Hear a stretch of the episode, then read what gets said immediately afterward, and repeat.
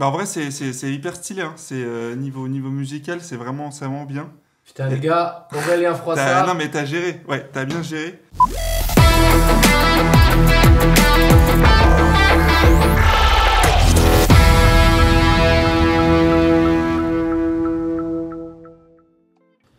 Aurélien Froissart, ça dit quoi? Écoute, euh, je suis très content d'être ici. C'est ma première fois à Dubaï, là. Donc, euh, c'est un très, très grand plaisir. Le studio est très stylé, donc, euh, donc j'ai hâte de discuter avec toi. Super, bah moi je suis ravi de t'avoir ici. Je suis super content. euh, Ça fait plusieurs années hein, que je te suis sur euh, les réseaux sociaux. Je je saurais pas quantifier, mais je pense comme tout le monde, j'ai vu passer une vidéo d'un mec qui, qui défouraille au piano dans une gare. Dans une gare, ouais. Monoprix. Et je me suis dit, lui, c'est mon gars, lui, il est trop chaud, faut que je le suive. Donc voilà, c'est comme ça que, que j'en suis venu à te suivre. Euh, je sais que tu étais en Turquie jusqu'à hier, non C'est ça Ouais. Tu peux m'en dire, un- tu peux me dire un peu. Un concert, je crois, c'est ça J'avais quatre concerts en fait en. Turquie. C'était sur euh, deux jours. C'était très très intense. Euh, deux concerts, ouais, l'après-midi, le samedi et le dimanche. Et euh, ouais, c'était tout à la dernière minute en fait. Le gars il m'a invité une semaine avant. Du coup, euh, très gros très gros challenge niveau niveau préparation, niveau concentration. Et en fait, le mec la veille du concert, il m'a envoyé encore par WhatsApp des noms de morceaux euh, turcs qui voulait que j'apprenne. Tu vois. Du coup, c'était euh, c'est complètement à l'arrache, mais euh, mais j'ai kiffé le ouais j'ai kiffé le, le challenge. Du coup, dans l'avion, en, genre en allant en Turquie, j'étais en train d'écouter des vidéos YouTube de, de chansons euh, turques. Et tu sais, c'est avec des instruments traditionnels et tout. Ouais. Donc en plus, c'est des trucs, il n'y avait pas de partition et tout. Et j'écoutais les trucs, j'essayais de trouver les trouver les notes. C'était une grosse galère, mais mais du coup, ouais, j'ai pas dormi là depuis depuis 3-4 jours. Je suis arrivé hier à Mm. Dubaï à 4h du mat et là c'est Donc là, t'es éclat... Éclataxe, non ouais Ok. Mais attends, pour le revenir sur le concert, c'est pas toi qui as fait ta proc du coup. Il t'a fait- imposé des morceaux. Bah en fait, il y avait un mix des deux. Il- le mec, du coup, il m'a dit Ok, il y a quatre concerts, donc euh, sur, chacun, sur chacun des concerts, je veux que tu euh, fasses des morceaux euh, que tu as prévus. Mhm. Et après, deuxième moitié, tu fais des morceaux plus euh, à la cool en improvisant avec des musiciens du public, mais qui vont être des musiciens turcs, du coup. D'accord. Euh, donc, euh, genre qui jouent euh, tu sais, les percussions d'arbuka ou de la clarinette turque ou des trucs comme ça. Ouais. Et donc, en gros, pour préparer ces trucs-là, je devais déjà euh, connaître des trucs euh, du répertoire euh, turc, tu vois. Waouh. Et donc j'ai fait les deux, ouais. Mais c'était, c'était, ouais, c'était assez improvisé, mais, mais c'était très cool. Et le public, c'était quoi à peu près le... en termes de, de taille? Euh, ça dépendait des, des fois, mais, euh, mais en gros, c'était, euh, c'était un peu l'événement de la. C'était dans un petit village, tu vois, au sud de la Turquie. C'était un peu l'événement du week-end. Du coup, c'était hyper stylé. T'avais plein de familles, euh, plein d'enfants. Euh, c'était super, euh, ouais, c'était super bon enfant comme vibe en fait. C'était pas le, le- le concert euh, classique traditionnel, tu vois. T'avais vraiment des. À la fin, il y a des enfants qui montaient sur scène, qui de jouer des petits quatre mains. C'était, c'était hyper Ah cool. bien, ok. Ouais. D'accord. Ils Comment il s'appelle le, le jazzman turc super connu Fazil Say. Ouais, ils t'ont pas lui. fait jouer des morceaux non, mais, mais j'ai joué un morceau de lui, ouais. Un truc. Euh, et il a, il a fait la marche turque, Ouais. mais, euh, mais euh, Ouais, en jazz. exact, exact. Trop stylé. Du coup, justement, j'ai fait ça. Et en plus, tu avais du coup un, un mec qui faisait des percussions turques qui s'est rajouté. Un mec Sur, de- euh, bon niveau Un niveau costaud, ouais. Ouais. Mais du coup, euh, ouais, du coup, ce qui était spécial, c'est que le truc euh, de Fazil Say, c'est euh, la marche turque version jazz. Mhm. Mais du coup, le mec, il croyait que je faisais juste la marche turque normale. Du coup, il faisait des percussions rythmiquement qui allaient avec la version de Mozart. Et moi, je faisais la version jazz par-dessus. Du coup, c'était un, un bordel, mais, euh, mais c'était c'était sympa. C'était cool. Ok. Ouais. Ok, stylé. Grave stylé. Euh, je crois que ton mojo, c'est ouvrir le classique au monde entier, c'est ça? Ouais. Un petit peu, hein Ouais, Euh, bien dit.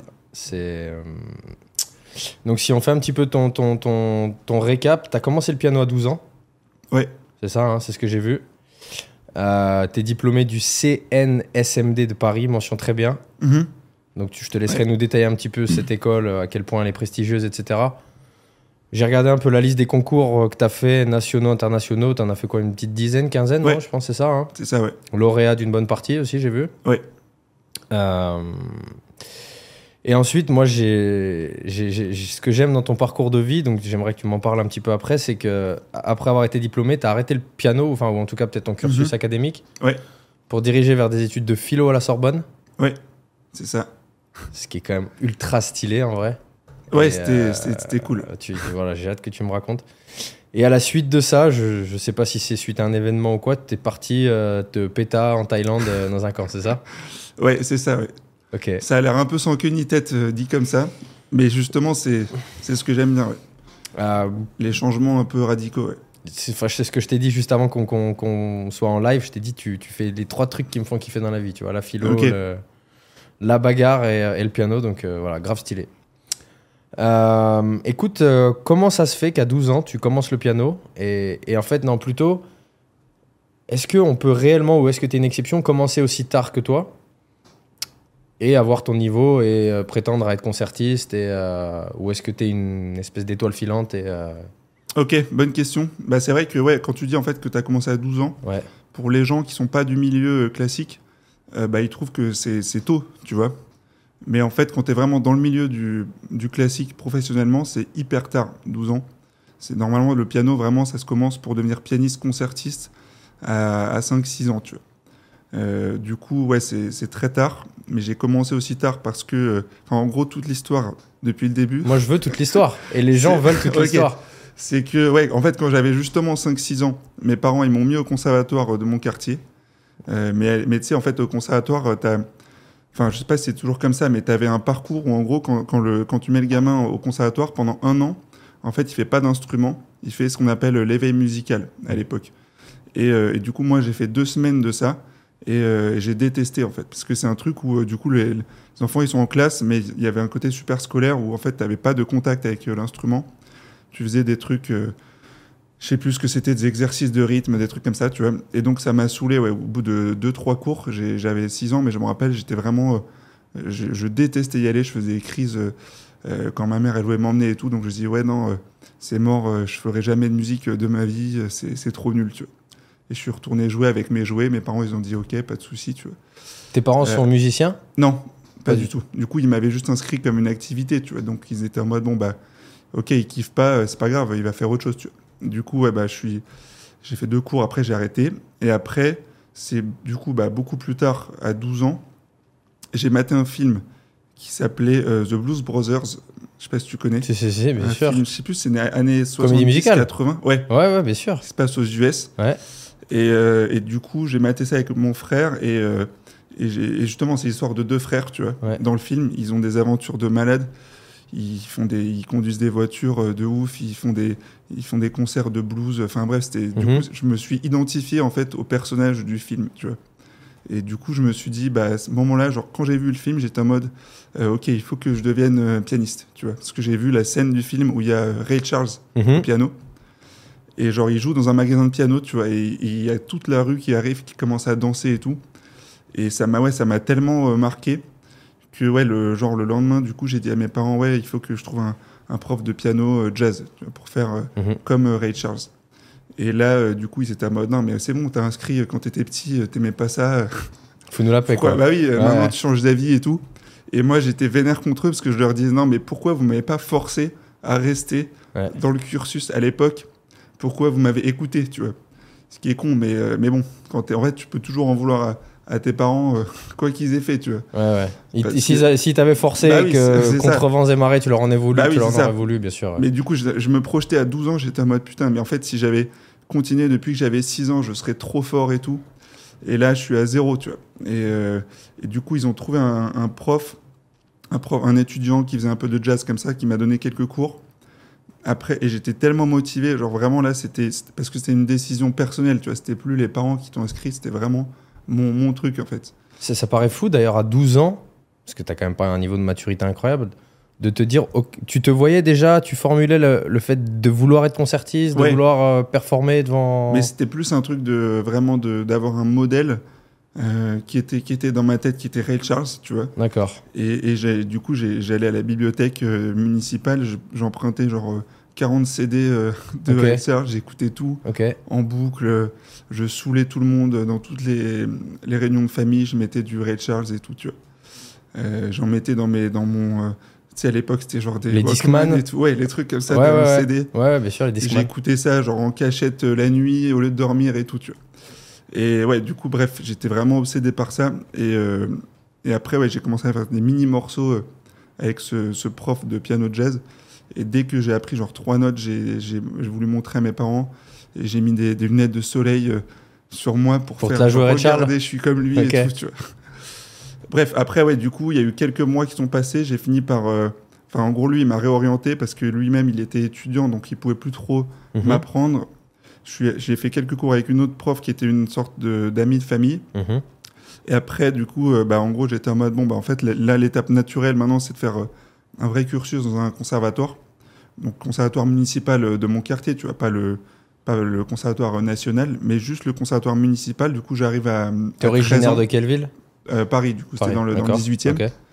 Et le conservatoire municipal, du coup, j'avais un an de piano, je vais les voir. Et du coup, j'ai ouais, j'ai 13 ans et ils me disent bah non, c'est trop tard avec un an de piano pour entrer à 13 ans. en gros, on a une correspondance de niveau par âge, tu vois.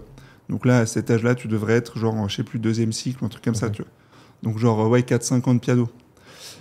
Et euh, ouais, du coup, euh, du coup j'étais bah, j'étais un peu frustré et tout. J'ai trouvé le contact du prof qui enseignait dans ce conservatoire. Et euh, le conservatoire, ils m'ont dit bon, bah, c'est mort pour rentrer, mais si vous voulez, prenez des cours privés avec le prof de notre école. Et peut-être que si vous préparez ultra bien, vous pouvez rentrer genre l'année prochaine avec un concours et tout, tu vois. Et du coup, ouais, je vais voir le, le prof. Là, je te fais vraiment toute l'histoire. hein, Ouais, ouais, vas-y, vas-y. Après, s'il y a des détails pas Ok. intéressants, tu les, Ouais. tu les zappes. Mais... Je vais voir le, le prof en question, du coup, en mode je suis ultra, ouais, je suis ultra intimidé, je vais chez lui, Ouais. je joue trois notes, tu vois, parce que j'avais un an de piano, je savais pas faire grand chose, et, mais je suis ultra motivé, et, euh, et il me dit, euh, ouais, ok, donc tu veux devenir pianiste et tout, et je lui dis, ouais, euh, donc il me dit, donc ça veut dire que tu devras rentrer tôt ou tard au conservatoire national, tu vois, qui est vraiment le truc euh, important, et je lui dis, euh, oui, et du coup, il me dit, bah, il me dit, ouais, ça va pas être possible, genre, euh, c'est. Là, tu as 13 ans, enfin, en gros, il me dit, on peut faire plein de trucs, tu peux progresser et tout, mais, mais euh, conservatoire national, ça, ça va pas être possible, tu vois.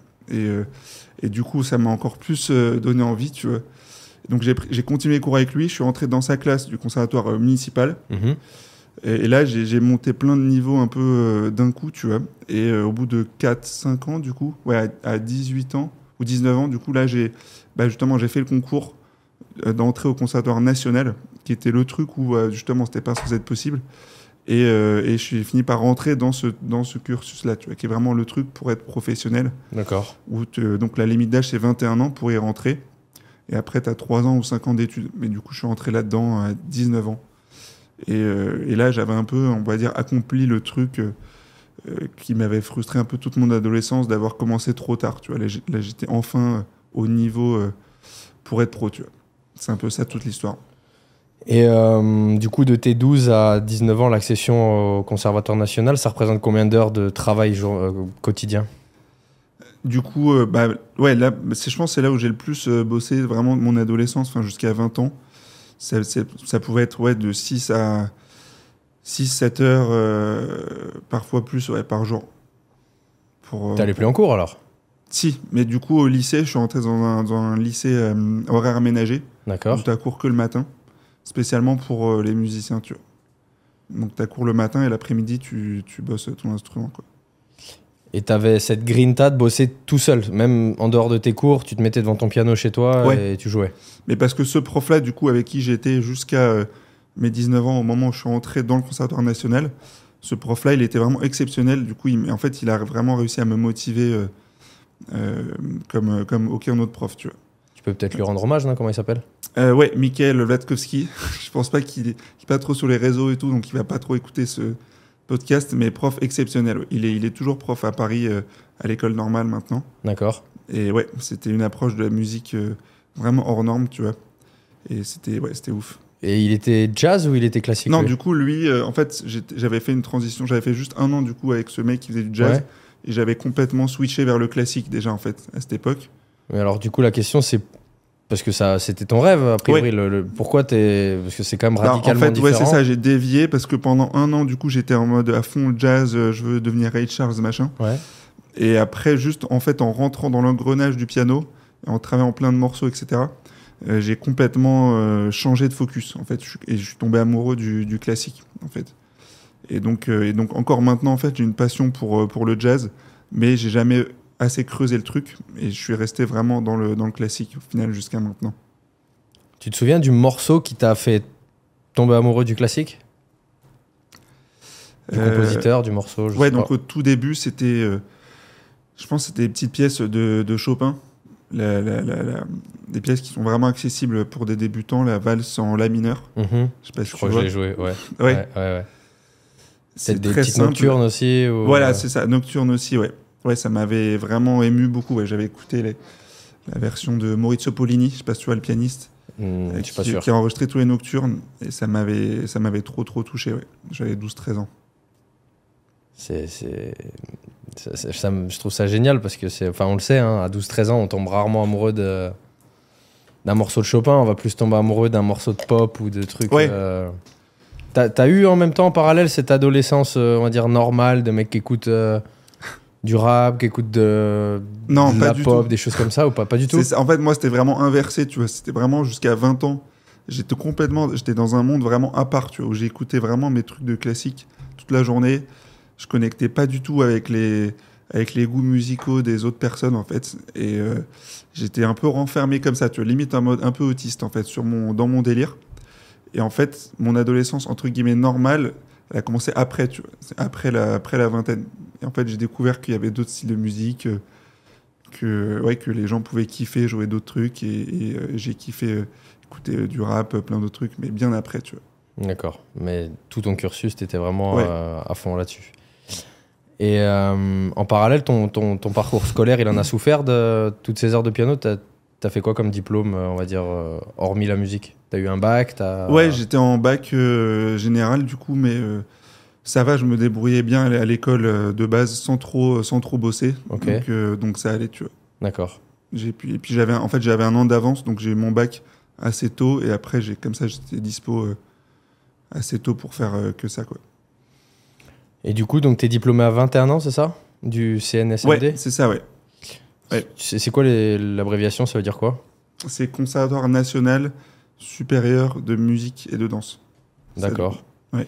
Et mention très bien, ça. euh, Parce que, j'ai l'impression que tout le monde a des mentions quand ils sont diplômés d'un conservatoire. Non, pas du tout. Euh, Euh, bah, tu peux avoir bien, tu peux avoir assez bien ou très bien. Très bien, l'unanimité. Ok, C'est un peu des grades comme ça, tu vois. d'accord. Mais au final, ça veut, ça veut pas dire grand chose. Enfin, après, euh, c'est des étiquettes, quoi. C'est des... Ouais, mais après, c'est. Peut-être que pour intégrer tel ou tel orchestre prestigieux ou. Non, en fait. peut-être euh, mieux vu, non C'est de la mention bah, en fait, c'est pas si important que ça, les diplômes dans le milieu euh, de la musique, en fait. Parce que c'est vraiment plus euh, comment tu vas gérer ta carrière derrière. Est-ce que tu as le sens un peu du business et tout, tu vois. Mhm. Mais personne va regarder ouais, le diplôme que tu as eu. Et donc, ça, c'est un diplôme qui te permet, en théorie, de postuler en tant qu'interprète, musicien, pas en tant qu'enseignant, c'est ça? Euh, ouais, mais il n'y a pas vraiment de diplôme pour, euh, comment dire, pour être interprète, tu vois. C'est juste est-ce que les organisateurs de concerts, ils t'appellent ou pas, tu vois. Mais tu es plus euh, un peu une sorte de, de freelance, en fait. Donc, euh, ouais, et après, pour enseigner, ouais, tu peux aussi enseigner. Il y a un autre diplôme de pédagogie que tu peux faire en parallèle, euh, mais qui est pas très dur. Ce qui est dur, c'est vraiment d'avoir ce parcours conservatoire national. D'accord. Et ce truc de pédagogie en parallèle, je l'ai pas fait, du coup. Ok. Mais euh, parce que je voulais pas enseigner au conservatoire. Mais, euh, mais j'aime bien la pédagogie ouais, aussi. Ok, cool. Et tes expériences de concert, c'est quoi ta plus, ta plus marquante euh, Tu peux nous raconter un petit peu C'est pendant les cursus ou c'est ce que tu as fait derrière en tant que presta ou là tu as gagné un peu de l'oseille avec ouais, bah, pendant, les- pendant le cursus, c'est là où, où j'avais le plus d'expérience un peu de comment dire d'avoir la pression, tu vois, parce que c'est aussi des beaucoup de des compétitions internationales, mais c'est pas vraiment des concerts, tu vois, c'est plus tu joues dans des belles salles et tout, Mhm. mais c'est pour un jury. Parfois c'est ouvert au public, mais c'est pas vraiment un concert en fait pour faire kiffer les gens, tu vois. Euh, mais euh, mais c'est quand même des bons souvenirs parce que tu as, cet état de concentration super intense qui est, qui est stylé, tu vois. Mais les, en fait, plus tout ce qui est concert dans des salles et tout, au final, euh, enfin, c'est plus des trucs que je fais là sur, les, sur ces derniers mois D'accord. que, que à l'époque, en fait. À l'époque, c'est plus des, des, des prix où tu vas jouer devant des, des initiés. Voilà. euh, ouais.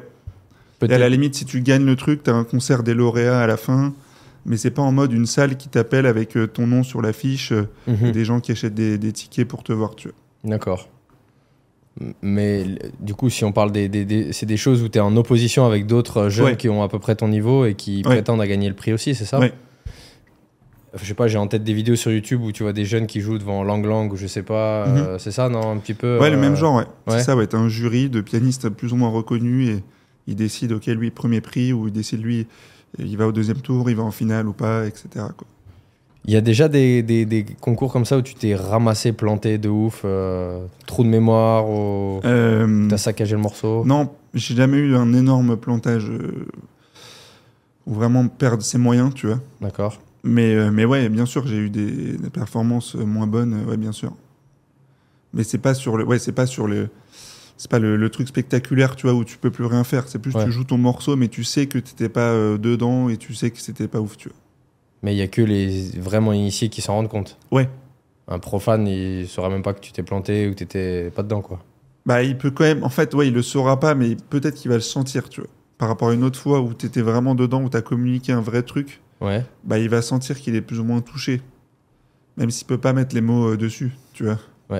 D'accord, ok, je vois. On, on va juste laisser de côté un tout petit peu la musique parce que moi j'ai vraiment envie de savoir pourquoi tu pourquoi as tout arrêté. Qu'est-ce qui s'est passé? Qu'est-ce qui fait que diplômé d'un truc quand même assez prestigieux qui est un conservatoire national, tu te dis ok, maintenant j'arrête et je vais faire de la philo. Qu'est-ce qui s'est passé? Ouais, bah en fait, j'étais du coup dans cette dernière année au Conservatoire euh, national et je voyais les perspectives pour après et, euh, et ça me faisait pas envie en fait. Enfin, je voyais qu'en gros, bah, il y avait ces deux voies, tu vois, soit tu continues à faire des compétitions internationales, on va dire de plus en plus prestigieuses, etc. Parce que celles que j'ai faites, c'est pas les plus prestigieuses du monde, pas du tout. En fait, il y a plein de niveaux, tu vois. Mhm. Euh, mais du coup, c'était soit tu continues à faire des compétitions et t'essayes de gagner euh, un premier prix dans une vraiment super connue, prestigieuse, qui après t'ouvre la porte pour faire des concerts, et- etc. Mais pour faire ça, bah, du coup, tu passes. En fait, les limites d'âge de ces compétitions, c'est toujours 30 ans. Et moi, j'avais bah, genre 20, 21. Du coup, bah, tu es en mode. En fait, tu acceptes que pendant 10 ans, tu vas juste galérer à faire le, cours, le tour un peu du monde des compétitions et essayer de gagner un prix une fois quelque part. Mais c'est hyper euh, arbitraire, c'est hyper imprévisible. Et, euh, et c'est un mode de vie qui est, euh, qui est super relou aussi, tu vois. Euh, Et tu t'autofinances en plus, j'imagine, quand Ouais. c'est comme ça. Ouais. Du coup, il y avait soit ça, soit bah, l'issue un peu plus de la stabilité qui est bah, ok, je fais le truc de pédagogie et je trouve un poste de prof quelque part Mhm. Dans un conservatoire, euh, dans un trou paumé et je vais enseigner à des gens. euh, euh, et je voyais tout le monde dans mon, cursus qui, bah, qui se dirigeait vers un de ces deux, un de ces deux plans, tu vois. Et il y avait aucun des deux qui, m'intéressait en fait. Moi, je voulais avoir la, en fait, je voulais avoir de la liberté. Je voulais, je voulais, bah, je voulais kiffer ma, ma vie et donc pas être enfermé pendant les dix prochaines années de ma vie à préparer des concours.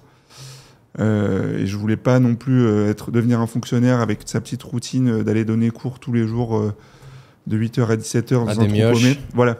Du coup, euh, bah, je trouvais pas d'issue et et bah, je me suis dit ok bon bah en fait il faut il faut un peu porter ses couilles et juste arrêter. Mais je savais pas ce que j'allais faire à la place, tu vois.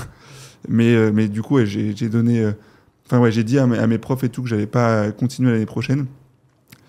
Et, euh, et ouais, mon prof de piano, il m'a donné un rendez-vous, je m'en rappelle, euh, dans un café euh, près du conservatoire. Un peu le rendez-vous, ok, on va parler de, de ton futur, tu vois. Mhm. Je vais te remettre les pieds sur terre Ouais. un peu, non, c'était le plan. Et il était en mode, ouais, bah ok, tu veux faire quoi et tout. Et vraiment, moi, je savais pas, mais j'avais fait un peu de, de philo, en fait, pendant six mois avant de rentrer au conservatoire. Donc, trois, quatre ans avant, tu vois D'accord. à la fac. Et du coup, j'étais en mode, bon, bah, vu que je sais pas trop quoi faire, toute façon, je kiffe la philo, vas-y, je vais, je vais retourner à la fac de philo, ça m'intéresse. Mais c'était pas, je me projetais pas dedans euh, comme, un comme un métier, tu vois. Enfin, ça existe pas vraiment, en fait, philosophe. euh. Non, il y a prof de philo, le, Voilà. le- le- Mais ça, ça m'intéressait pas non plus. Du coup, c'était le même problème que prof de piano, tu vois. Donc, c'était vraiment juste par curiosité intellectuelle. Donc, mon prof, euh, il me dit, OK, tu veux faire quoi et tout? Bah, Je lui ai dit, ouais, euh, je vais aller à la fac de philo, je m'intéresse euh, à l'existence de Dieu. J'avais vraiment des, des, des, des, questionnements un peu métaphysiques, tu vois, sur la philosophie du, du Moyen-Âge, des trucs un peu perchés comme ça. Et je savais qu'il y avait des bons profs euh, à la Sorbonne. Mhm. Donc, euh, donc, voilà, j'ai fait ça. combien, Euh, combien de temps Combien d'années? et du coup, j'ai fait, j'ai fait deux ans, deux ans et demi. En gros, j'ai fini ma, ma licence que j'avais commencé du coup trois, quatre ans avant. Donc, tu as une licence de philo? Ouais, Stylé. mais euh, et bon, la fac, c'est pas du tout le même niveau de, de difficulté que, que le conservatoire. Tu vois, c'était vraiment, euh, enfin, c'était super intéressant, mais c'était pas, c'est pas aussi challengeant que que faire des, des compétitions de piano et tout. D'accord. Mais c'était super intéressant, des profs, euh, des profs trop, trop qualifiés qui ont écrit des bouquins vraiment de niche sur, les, sur tous les sujets qui t'intéressent et tout, tu vois. Donc c'est c'est très stylé. Après, pendant la fac de philo, du coup, j'ai eu le même questionnement du genre, ok, bon, bah, je vais pas devenir prof de philo, tu vois. Ok. Mais t'avais au moins répondu à tes questions Un peu comme tu dis, tes questions métaphysiques, tes. Ouais, non, mais après, c'est des questions qui n'ont pas forcément de réponse, tu vois. Ouais, bah ouais, ouais. C'est plus qu'elles emmènent d'autres questions. Du coup, euh, j'ai découvert des nouvelles questions. T'as augmenté tes skills un peu, Voilà, c'est ça C'est Ouais. ça, ouais. Euh, Et tu t'es dit, ok, je suis de nouveau dans une impasse. ouais, enfin, c'est pas, ouais, c'est pas vraiment une impasse, mais j'étais tu continues de jouer en parallèle, tu continues de pratiquer Ouais, quand quotidiennement. enfin, quand même beaucoup moins. Ouais. Euh, ça, c'est le côté justement un peu, un peu négatif du truc, c'est que j'ai vraiment traversé, avec toutes ces périodes de pause, le moment où je voyais mes, mes, mes, mes compétences de piano diminuer. Tu vois, je voyais que mes doigts ils devenaient un peu rouillés et tout. Mhm. Et ça, c'est super dur à, à voir. Et après, essayer de retrouver le niveau et tout, c'est vraiment un, un gros challenge. Mais ouais, du coup, après, euh, pendant la fac de philo, euh, je- en fait, j'ai rencontré plein de gens. J'ai eu un peu un nouveau cercle social et tout. Pas avec la philo, mais avec euh, plus le monde un peu du, euh, du business. Je regardais plein de podcasts euh, euh, business. je, me suis vraiment ouvert à, à plein de trucs, tu vois. Mhm. On est en quelle année là Euh, 2000, euh, 2019. D'accord, ok. coup, ok. 2019, 2020. Euh, et du coup, ouais, après, je, je me dis, ok, bon, bah, en gros, j'étais devenu pote avec des gens qui étaient vraiment dans, dans l'entrepreneuriat. Et là, j'ai. Ça, c'est un peu une exclue, tu vois. Vas-y, vas-y, bah, on euh, veut les exclus, nous. Je vais pas, ouais, en fait, je, peux, je vais pas rentrer dans le détail sur, euh, sur ce sujet. Mais, Je vais peut-être creuser. Hein. mais en gros, ouais, du coup, avec un pote, j'ai fondé un, un business qui avait rien à voir avec tout ce que j'avais fait avant dans le, dans le coaching. Et euh, Sportif? non, c'était plus dev perso, tu vois. Ok. Et c'était ouf, genre c'était une première expérience un peu d'entrepreneuriat. On a, on a voyagé partout, on avait plein de. Enfin, en fait, ça marchait trop bien, on s'y attendait pas, tu vois. On avait plein de, de clients comme ça, même qui étaient à distance. Et ça se matérialisait comment? Des vidéos, des formations euh, en ligne des- En gros, il y avait des formations en présentiel sur euh, genre une semaine, un week-end. Il y avait aussi des, plus des suivis euh, à distance. D'accord. Donc euh, WhatsApp, mais c'était très artisanal, tu vois. on- Il n'y avait pas de, n'avait pas de vraie plateforme. C'était, Ok. on faisait pas de pub. euh, C'était vraiment une sorte de, communauté qu'on avait formée, qui nous connaissait et, et qui nous payait pour aller plus loin. Tu vois. Via les réseaux sociaux, du coup, ta Ouais, communauté. On avait un groupe Facebook. Ouais. Mais c'était pas, oui, c'était pas euh, comme aujourd'hui les réseaux sociaux où tu fais des, des réels, euh, des, des vidéos courtes pour percer. Tu vois, c'était pas du tout ça. Et du coup, ouais, on- donc je lance ce truc avec mon pote. Ça me permet de pouvoir faire un peu ce que je voulais niveau niveau temps, niveau voyage et Mhm. tout. Euh, du coup, parallèlement, je finis ma licence de philo. Et du coup, euh, je, me- je- je deviens pote avec des, bah, plein de mecs comme ça dans l'entrepreneuriat et tout, qui sont à fond, certains d'entre eux dans les sports de combat. Et du coup, ils me font un peu découvrir ce délire, tu vois. Et donc, euh, c'est là où je décide de partir en Thaïlande avec un de ses potes euh, pendant le Covid, en fait, pendant euh, 2021. Enfin, en gros, deuxième, euh, deuxième confinement. Rentrée 2021. Quoi. Voilà. Ok. Voilà. Et après, c'est du coup, euh, tu, tu veux, tu veux la Non, suite non, non, aussi non, non, non, non, on que ça va- va faire un peu long, Non, ouais. non, on synthétise, mais Ouais. du, du coup, tu es parti en Thaïlande, mais en- encore une fois, en te disant, ok, peut-être que je reviendrai jamais au piano, peut-être que toutes ces années de grind pour euh, acquérir un niveau de Ouais, ouf. j'étais je- vraiment là, c'était vraiment le moment où j'étais le plus éloigné du piano. Parce qu'en plus, du coup, je commençais à gagner de l'argent dans cet autre business, enfin, dans ce truc-là. C'était un peu la vibe des, euh, je sais même pas comment ça s'appelle, les nomades workers, tout Voilà. ça, là, genre euh, je vis à Bali, euh, ça, avec ouais. mon PC, machin truc. Ouais, euh, c'est exactement ça. C'était ça Du ta coup, je suis vibe, parti avec, euh, voilà, c'est ça, avec mon ordinateur euh, à Phuket, du coup. euh, Ok. Et, euh, et du coup, bah, ouais, pendant quelques mois, je pouvais être tranquille. En gros, euh, je vivais dans ce camp euh, Tiger Muay Thai, je, sais pas, je pense que tu Ouais, connais. ouais, ouais, bien sûr, ouais. Et de temps en temps, j'allais à la plage l'après-midi ou le week-end. J'écrivais deux, trois emails avec mon, mon ordi. et Ok. c'était- sympa, tu vois. Et, mais avec euh, une appétence pour le combat, pour la boxe, de dire je vais combattre, je vais monter dans le, sur un Ouais, ring ouais, et tout. bah, à la base, je suis arrivé là-bas, du coup, en étant vraiment, euh, vraiment début, enfin, ouais, débutant de Mhm. ouf, tu vois. Mais je me suis dit, bon, bah, ok, t'es, t'es, t'es nul, euh, vas-y, bah, va dans l'endroit où euh, tu vas être le plus euh, immergé dans le truc, tu vois. Et donc, il y avait des cours tous les jours et tout. et l'idée, ouais, je me dis, ok, bah, si je reste quelques mois, je peux, je- j'essaye de, de faire, un- de clôturer le truc en faisant un combat à la fin. Ouais, ok. Ouais, Un peu le, ouais, le parcours classique. ouais. Et ça s'est fait? Bah, En fait, non. Pendant le, le Covid, ils ont annulé, tu sais, le Tiger Muay Thai, ils organisent plein de combats pour tous les, tous les gens qui arrivent. Ouais. Enfin, vraiment, n'importe qui peut faire un combat au bout de quelques mois. Et là, il n'y avait pas en fait, à cause euh, du Covid. Genre, ils ont annulé tous les, tous les trucs. D'accord. Euh, du coup, euh, enfin, en gros, il aurait fallu rester encore plus longtemps, genre six mois de plus, pour que les trucs, les stades réouvrent et tout ça. Ok. Du coup, ça s'est pas fait, mais aussi, ouais, j'avais, enfin, comment dire, au bout de, ouais, au bout de trois mois, j'avais pas du tout un niveau, enfin, je- j'étais pas du tout satisfait de mon niveau, tu vois. Mhm. Genre, je sentais que que je devais, je devais juste, euh, en fait, je suis pas du tout doué de base pour le truc, D'accord. trucs où tu sens que tu, tu progresses, Ouais. mais là, vraiment, j'étais, je sentais que j'étais éclaté, mais je kiffais quand même, tu vois. Ouais. Vraiment, ce côté, ce- tu fais un truc où tu sais que t'es pas bon, Ouais. mais du coup, tu kiffes Tu encore kiffes, plus vois. le challenge, tu vois. Moi, avec le piano, je pense. Ouais, bah, je sais pas, non, mais, peut-être. mais- du coup, c'était trop cool. Mais, euh, mais je me suis dit à ce moment-là, ok, bon, bah vas-y, maintenant, tu vas pas devenir euh, enfin combattant professionnel alors que t'es nul euh, et, et que t'as 26, 27 ans. Enfin, c'est mort, tu vois. Ouais. Et, et en même temps, euh, je me baladais tout seul en Thaïlande euh, dans des paysages de ouf. Et je commençais à écouter de la musique en me baladant.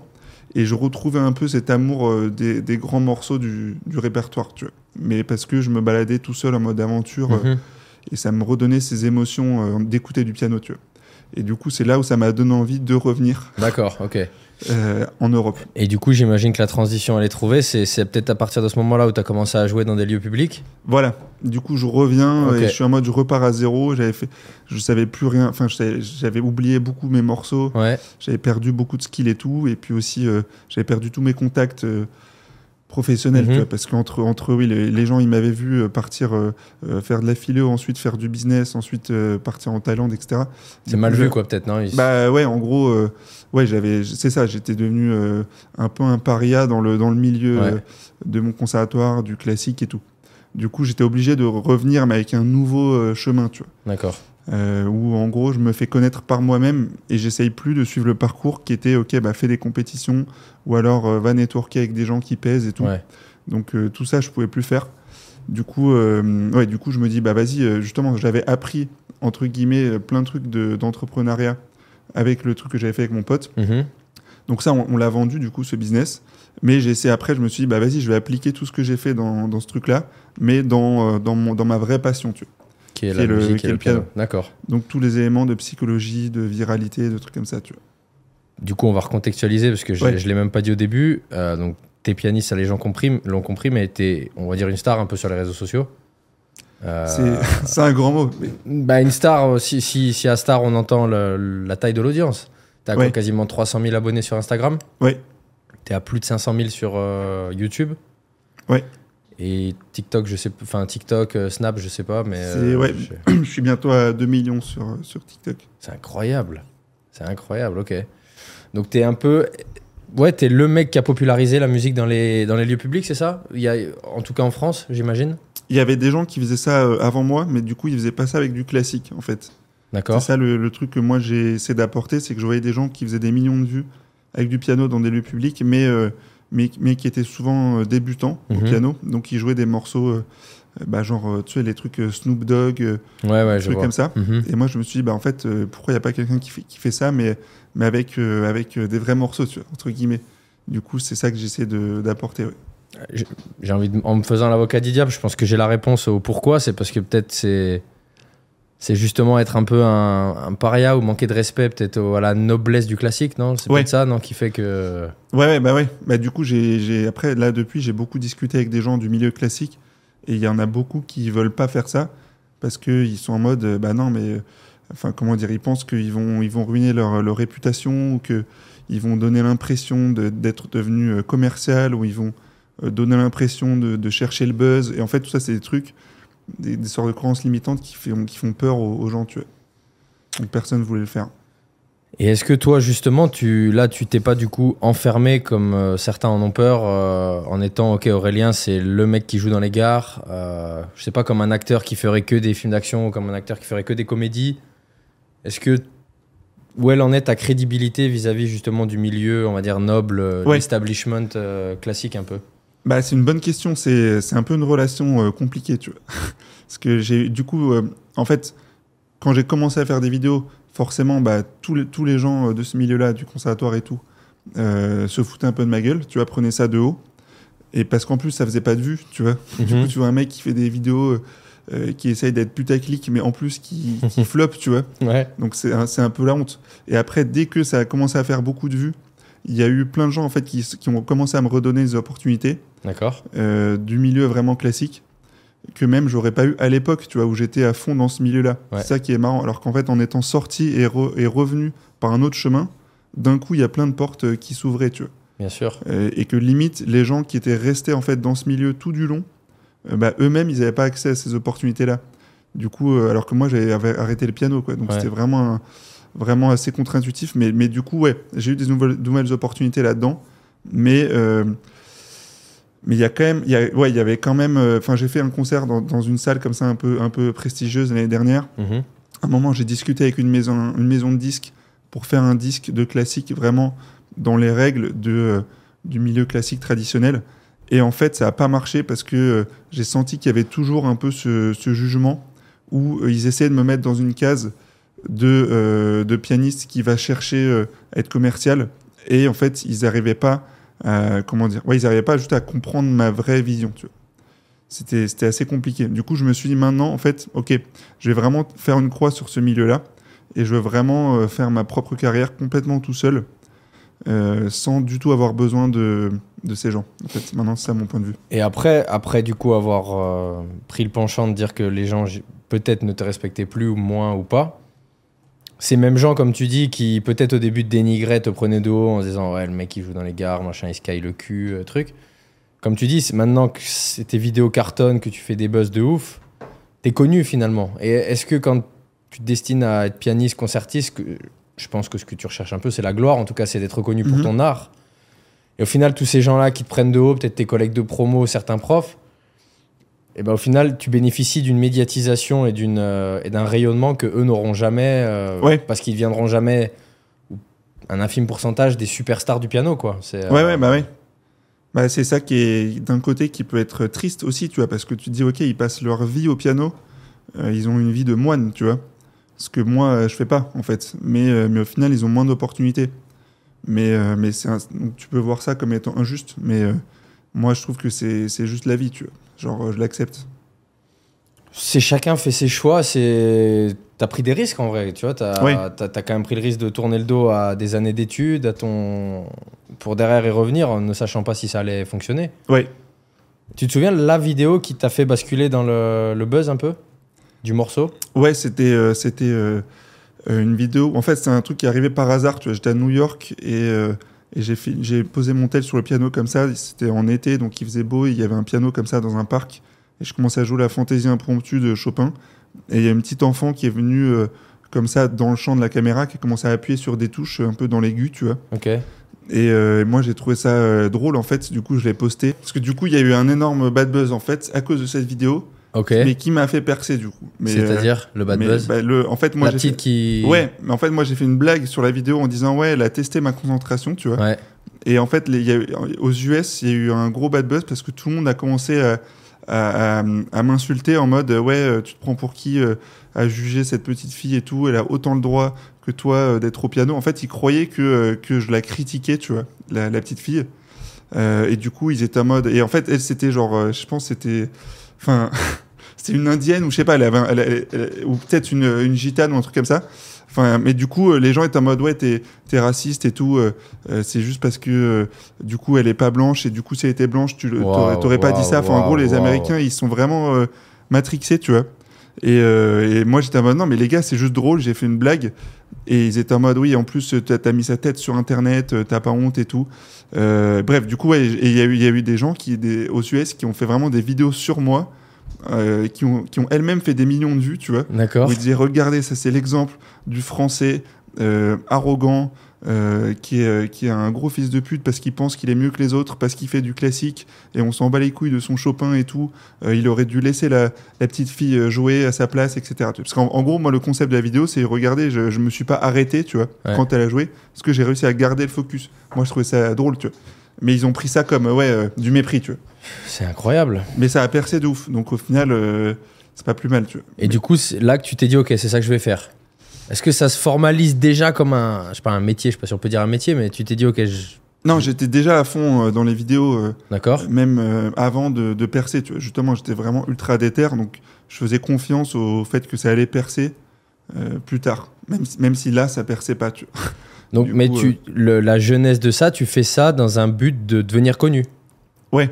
D'accord. Tu t'es dit, ok, je, je vais tout miser là-dessus. Bah, je vois qu'il y a des réseaux sociaux comme TikTok où où il y a vraiment personne qui fait, euh, qui fait du piano classique un peu à haut niveau dessus, tu vois. D'accord. Du coup, je me dis, ok, il y a vraiment un truc à, à saisir euh, là-dedans. Moi, j'étais un peu dans cette énergie de, de conquête, tu vois. D'accord. Et euh, voilà, c'était ouais, ça l'idée. Bon, et alors maintenant, ces vidéos, parce que moi, je les regarde quasiment toutes les tiennes. À chaque fois, tu mets un petit, euh, une petite caption, enfin un petit truc, en disant Je m'assois et tout d'un coup, c'est incroyable, un violoncelliste arrive. Ouais, Mais les gens, ils, sont, ils savent que tu les prends pour des cons en disant Et tout d'un coup. euh, ouais, c'est bah, J'imagine c'est le c'est pour attirer c'est c'est quoi le ouais. Mais du coup, justement, à New York, dans cette vidéo-là qui a percé, c'était sans faire exprès, tu vois. ouais parce que c'était vraiment imprévu. Et en fait, au fur et à mesure, en voyant les trucs qui perçaient, je me suis rendu compte qu'en fait, c'était à chaque fois quand il y avait un, éve- un événement imprévu qui se produisait Ouais. que ça attirait l'attention. Du coup, forcément, bah, tu as de plus en plus d'incentives à créer toi-même l'imprévu. Tu vois, et c'est là où tu commences à scénariser de plus en plus et, et à, et à- et à recruter des musiciens sur place en mode bon, bah, tu veux pas faire un duo avec moi. Ouais. Et après, on fait genre, euh, t'arrives, tu me demandes de jouer le truc. Et, euh, et en fait, c'est du storytelling, tu vois. Mais, ouais, euh, mais moi, j'assume complètement, en fait. Enfin, évidemment, c'est c'est du storytelling. Il y a- il y, a des gens qui sont en mode, ouais, bah justement, tu me prends pour des cons. Mais non, justement, en fait, pour moi, c'est l'inverse, tu vois. En fait, je, je prends le. la- je suppose que le public est assez intelligent pour comprendre l'utilité du storytelling. Et donc, justement, je le prends pas pour un con, tu vois. Parce que pour moi, il est censé comprendre la démarche, comprendre que le storytelling est nécessaire pour percer. Et donc, s'il est assez intelligent, bah, il va pas, il va pas se vexer, tu vois. Mais alors maintenant que tu as percé, je me pose je te pose les questions comme je me les pose comme Ouais. Maintenant que tu as percé, pourquoi tu tu dis pas juste euh, parce que ton frère il joue de la flûte, c'est ça non? Euh, clarinette. Euh, clarinette, ouais. Euh, pourquoi tu dis pas juste bah là on est à Châtelet dans tel magasin et j'ai invité mon frère et on joue tel morceau? Pourquoi il y a toujours ce Bah, storytelling ça n'a rien à voir euh, en termes de résultats et de vues. D'accord. C'est euh, vraiment incomparable. Ok. C'est ouais, ouais, bah, c'est juste que les en fait les ouais les gens ils ont envie de d'histoire tu vois. Pour moi ça fait partie de l'esprit humain et il faut faut l'accepter. Et comment ça se passe euh, C'est toujours bien reçu vis- vis-à-vis des magasins, des lieux publics ou des fois vous vous faites euh, dégager, il y a des, vous avez des, des heurts, des Ouais c'est non c'est pas toujours bien reçu. Ouais. Les, les- il y avait un monoprix on faisait plein de vidéos euh, sur les champs Ouais. et là on peut plus du tout. T'as la sécurité qui arrive euh, qui nous vire. En fait ils nous virent en disant euh, quand vous jouez ça attire trop de monde. Du coup c'est risqué parce qu'il y a des risques de vol parce qu'il y a toute une foule qui vient. Du coup ils, limite ils comprennent pas que justement c'est bien d'attirer des gens dans leur magasin, tu vois, pour euh, qu'ils vendent plus de trucs. Mais, euh, mais du coup, tu essaies de leur faire comprendre un peu l'intérêt business du truc, mais eux, ils sont. Ouais, il y en a certains qui sont un peu bornés, tu vois, mais d'autres euh, qui kiffent dans des restaurants. Du coup, il faut souvent changer d'endroit, tu vois, passer d'un resto à une gare ou un monoprix, ça change tout le temps, quoi. Et en fait, tu, là, tu utilises ton réseau de gens qui sont dans la musique, euh, même j'ai vu qu'il y a des chanteuses aussi. ou, Ouais. euh, et en fait, vous, c'est un rendez-vous, quoi. Vous vous donnez rendez-vous et puis vous dites, ok, on joue, on scénarise. euh. C'est ça, ouais. Et pour un, un extrait TikTok qu'on peut voir de une minute ou deux minutes, ça, ça prend combien de temps de boulot, de préparation, de rester sur place de... Bah, c'est pas très. Pour le coup, ça, c'est ouais, c'est assez réaliste. Le morceau, il est, il est court, donc euh, souvent, bah, vas, on y va, on le joue et. C'est du one shot. Voilà, quoi. Ouais, parce qu'en fait, veulent, justement, souvent, ils veulent pas qu'on reste trop longtemps. euh, tu peux pas faire plusieurs fois les trucs, tu vois. D'accord. Et des fois, t'en fais plusieurs dans la journée? Euh, ouais, on peut, on peut arriver à faire par exemple 3-4 morceaux différents, tu vois. Et après les sortir sur euh, plusieurs vidéos. Ok. Et ces vidéos, euh, ça, je me rends pas compte, ouais, ça rapporte de l'argent, je pense un peu. Ça, c'est Ouais. un business model qui est viable aujourd'hui. Sur euh, YouTube, ouais, c'est pas mal. Sur, sur TikTok, c'était bien il y a quelques mois et c'est, devenu pas ouf parce que ça, je pense qu'ils ont plus de thunes dans leur, tu sais, la monétisation bêta sur D'accord. TikTok. C'est un fonds un peu qui est limité. Ok, Du coup, là, ils ont fait beaucoup baisser le, le RPM, le revenu pour 1000 vues. d'accord. Donc c'est devenu, euh, ouais, mais en fait, même avec des millions et millions de vues, tu gagnes pas, pas de ouf, tu vois, Ok. sur TikTok. Et de, maintenant que tu as, un pool de, de- une communauté assez grosse, t'as pas envie de revenir à des trucs plus académiques, à trouver une salle, à avoir euh, un show, un concert? Peut-être même un show euh, qui sortirait du cadre vraiment normé du classique pur, dans Ouais. un auditorium ou je que sais-je Je sais pas, de le jouer un petit peu comme ça, de faire venir un peu un buff géant, tu vois, avec tes potes, tes trucs. euh. Ouais, mais justement, c'est un peu, c'était un peu l'idée des concerts là en Turquie, tu vois, ce- de ce week-end où, euh, où le mec il m'a- vraiment appelé en mode, euh, j'ai vu les vidéos et je voudrais un truc comme sur les vidéos mais en concert. Tu vois. D'accord. en fait, pendant les concerts, c'était vraiment ça. Je jouais solo et après, t'avais le côté euh, buff euh, improvisé avec des gens du public qui arrivaient, qui jouaient différents instruments et tout. Et ça, je pense, c'est un bon concept. Mais, euh, mais ouais, du coup, euh, j'ai quelques propositions de concerts et tout, mais là, j'essaie de rester encore focus sur les vidéos. Mhm. Et je me dis, en fait, je veux grossir euh, ma communauté au point où après, les opportunités de concert seront vraiment, vraiment intéressantes en termes de, de salles, de taille de salle, de, de, de promotion et tout. Tu vois. Sinon, c'est des. En fait, sinon, même un concert pour, pour 100 personnes, ça va prendre énormément de temps de, de préparation. Et c'est ce que j'ai fait un peu l'année dernière. Et du coup, ça ça m'a beaucoup distrait des vidéos. Donc là, maintenant, je préfère me dire, OK, limite, je fais que des vidéos jusqu'à avoir un, vraiment un énorme truc euh, trop stylé que je pourrais pas refuser. Tu vois. C'est quoi ton rythme en termes de followers par euh, semaine? Tu prends combien d'abonnés avec euh, toutes tes vidéos à peu près? Tu arrives à le quantifier? C'est euh, vraiment pas du tout régulier. En fait, c'est sur TikTok, Insta, c'est vraiment en fait des grosses vagues. Quand tu fais une, vi- une vidéo euh, un peu virale, tu peux prendre limite 50 000, euh, 100 000 abonnés euh, en quelques jours. mhm. Après, ça peut complètement s'arrêter euh, sur plusieurs mois. Tu. D'accord. Mais quand même, c'est énorme hein, ce que tu. Ouais, Les mais, ouais, c'est ouais, pas une croissance qui est vraiment prévisible. tu. D'accord. Alors, revenons un petit peu à la musique pure.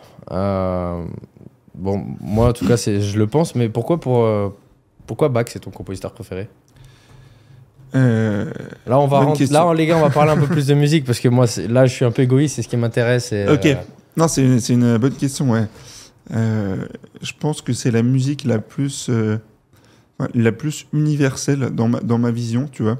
C'est-à-dire qu'elle s'adapte, comment dire, elle s'adapte selon moi à toutes les émotions, à tous les moments de la vie, à tous les endroits, tous les paysages que, dans lesquels tu peux être. En fait, ça va, c'est toujours, t'as t'as toujours l'impression que c'est la musique optimale à ce moment-là, tu vois. Alors que selon moi, il y a d'autres musiques qui sont incroyables, mais qui sont plus, euh, qui sont moins universelles parce qu'elles vont plus être liées à une émotion particulière ou je sais pas une situation et, euh, et elles vont être bien dans ces situations-là, tu vois. D'accord. Euh, Après, il y a des raisons musicales sur pourquoi c'est comme ça, tu vois, dans, dans Bach. On peut rentrer. euh, Ouais, ouais, dans moi, le je, détail si moi tu je veux. bien, ça m'intéresse. Bah, selon moi, c'est parce que du coup, c'est le seul qui combine euh, de manière aussi parfaite tous les éléments de la musique, donc, euh, donc l'harmonie, Ouais. le rythme et la mélodie. Donc, c'est les trois éléments importants. Et c'est le seul, selon moi, qui arrive à, en fait, à trouver la combinaison parfaite de ces trois éléments dans tous ces morceaux. Tu as plein d'autres d'autres compositeurs qui vont privilégier l'un des trois par rapport aux autres. Donc, tu vas avoir par exemple une très belle mélodie, Ouais. mais une harmonie euh, un peu plus limitée. Tu vois. Dans Bach, en fait, quel que soit l'endroit où tu regardes, tu as une richesse infinie. Même si tu regardes seulement un des paramètres, tu peux être en mode, ok, en fait, dans ce paramètre-là, c'est incroyable. Tu regardes seulement un des autres, et en fait, ah ouais, là aussi, c'est incroyable. Tu vois, c'est comme un peu une, une fractale où, quelle que soit la zone que tu regardes, tu as tout le, tout le tableau entièrement euh, à l'intérieur, dans le, dans, le, dans le moindre détail. Tu vois. Et pour toi, le, le, le, le graal absolu de l'œuvre de Bach, est-ce que c'est les variations Goldberg ou pas? Ouais, c'est ouais, bah c'est ouais, c'est incroyable. Mais après, Tu les as peux- jouées? Tu peux pas vraiment choisir. Non, je les ai pas toutes jouées. J'en ai joué quelques-unes, mais euh, ouais, tu peux pas. En fait, c'est ça qui est, qui est ouf, c'est que pour moi, il y a tout qui est parfait dans son œuvre. Tu vois, Ouais. c'est vraiment, tu peux rien. Il a écrit des, des centaines d'heures, mais il y a tout qui est parfait. Tu vois. Je me souviens d'une interview de Glenn Gould, euh, enfin, que moi j'adore euh, en partie parce que son interprétation des variations Goldberg, je crois, c'est 66, non Un truc comme Ouais. ça, je crois. L'enregistrement euh, iconique. deux, ouais. euh, ouais. Le, quand il était jeune et quand il était vieux. Ouais. Son enregistrement incroyable sont- où on l'entend murmurer un petit peu euh, dans le fond. Et bon, lui, il avait dit que. J'ai pas envie de paraphraser de manière bancale, mais que, à part Bach, en vrai, il n'y avait pas d'autres compositeurs. Je crois qu'il avait même eu des mots super durs sur Mozart en disant que c'était pas de la Ouais. musique, quoi, que c'était un peu de la merde en gros. Ouais. Euh, tu, tu saurais dire pourquoi, enfin expliquer sans te mettre à sa place, mais euh, pourquoi, selon lui, pourquoi de, de- de- dans la tête d'un virtuose qui était euh, Glenn Gould, un mec comme Mozart ne mérite pas le crédit que qu'on veut bien lui attribuer en réalité? Ouais, je pense quand même que je pense qu'il y a un peu du de la provocation euh, là-dedans, tu vois. Ouais. C'est en fait, il y a plein de moments où il dit, qu'il- enfin où il dit qu'il aime pas tel morceau ou tel compositeur, mais après par ailleurs il l'enregistre et il le joue euh, super bien, tu vois, avec beaucoup de passion et tout. D'accord. Donc je pense que c'est pas vrai qu'il l'aime pas en fait, mais c'est plus de la provocation et c'est un peu le, c'est un peu le, le, le personal branding euh, de l'époque, tu vois. Tu crois c'était Ouais, ça? Ouais, je pense. Ouais. Non, après oui. C'était pour défrayer la chronique. Ouais. euh, Non, mais après c'est vrai qu'il avait quand même une préférence pour Bach, mais. euh, mais, mais c'est beaucoup des, des jugements à l'emporte-pièce qui, pour moi, il faut pas le, le prendre au pied de la lettre, ce qu'il dit sur, sur les autres compositeurs. il, bah, il- a eu des idées qui étaient. Enfin, il dénigrait, lui, les prestations sur scène euh, le- de, de se produire parce qu'il disait qu'en fait, il, Ouais. il jouait pour des gens qui en avaient rien à péter, pour des gens qui étaient pas concentrés, qui pensaient à autre chose. Que même lui, c'était, il y avait très peu de chances qu'il soit bon ce jour-là ou Ouais. pour X raisons. Et qu'à l'inverse, en fait, le, le- le futur de la musique, c'était le- l'enregistrement, quoi. Ouais. Euh, et c'est vrai que moi, au début, quand j'ai commencé le piano, et je me souviens, je, montrais des vidéos constamment à mon prof sur YouTube. Je lui disais, regarde cette vidéo et tout, je veux savoir jouer ça, machin.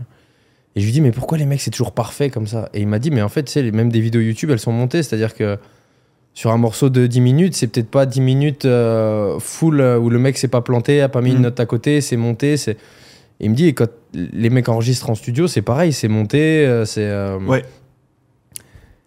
Et, et, et je sais pas, moi, naïvement, en fait, dans le, en- dans le classique, quand j'ai commencé à un peu m'imprégner cet univers, je me suis dit, euh, j'attribuais tellement de pureté, si tu veux, et de, de, de perfection à ce monde-là que je me suis dit, on peut pas, on peut pas monter ou faire un morceau en plusieurs reprises, quoi. C'est- C'est c'est- c'est d'une traite, tu vois. Hmm. Et en réalité, non, le, le, le classique échappe pas à ça, échappe pas au, Bien sûr, ouais. Au Après, fait de ça- monter un morceau en studio. euh, Ouais. Après, ça reste beaucoup moins euh, prévalent que dans dans dans d'autres genres musicaux. Tu vois, le dans, dans la pop, il y a vraiment des chanteurs qui sont incapables de chanter juste. Ouais, Tu vois, et, et pourtant, et, et tout est complètement fait artificiellement. Tu vois. ouais. Ça, c'est ça, ça n'existe pas euh, en classique. Le mec, il doit quand même avoir un, un skill de base qui est là. Tu vois. Tu vas pas tout tout tout faire fake. Tu vois. Ouais, ouais, ouais, non, bien sûr. Et euh, quand on parle de, de- de musique, d'achèvement de carrière, est-ce que, est que selon toi, le, le, le- la noblesse ultime, c'est d'être compositeur ou d'être interprète? Euh, compositeur. Compositeur? Ouais, bien sûr. Ouais. Ouais, ouais. C'est, pour toi, c'est au-dessus d'un interprète? Ouais, ouais, largement, ouais. Mais, euh, mais bon, après, c'est une vocation complètement euh, différente, tu vois. C'est vraiment pas du tout le même. euh, bah, c'est pas du tout la même chose, quoi.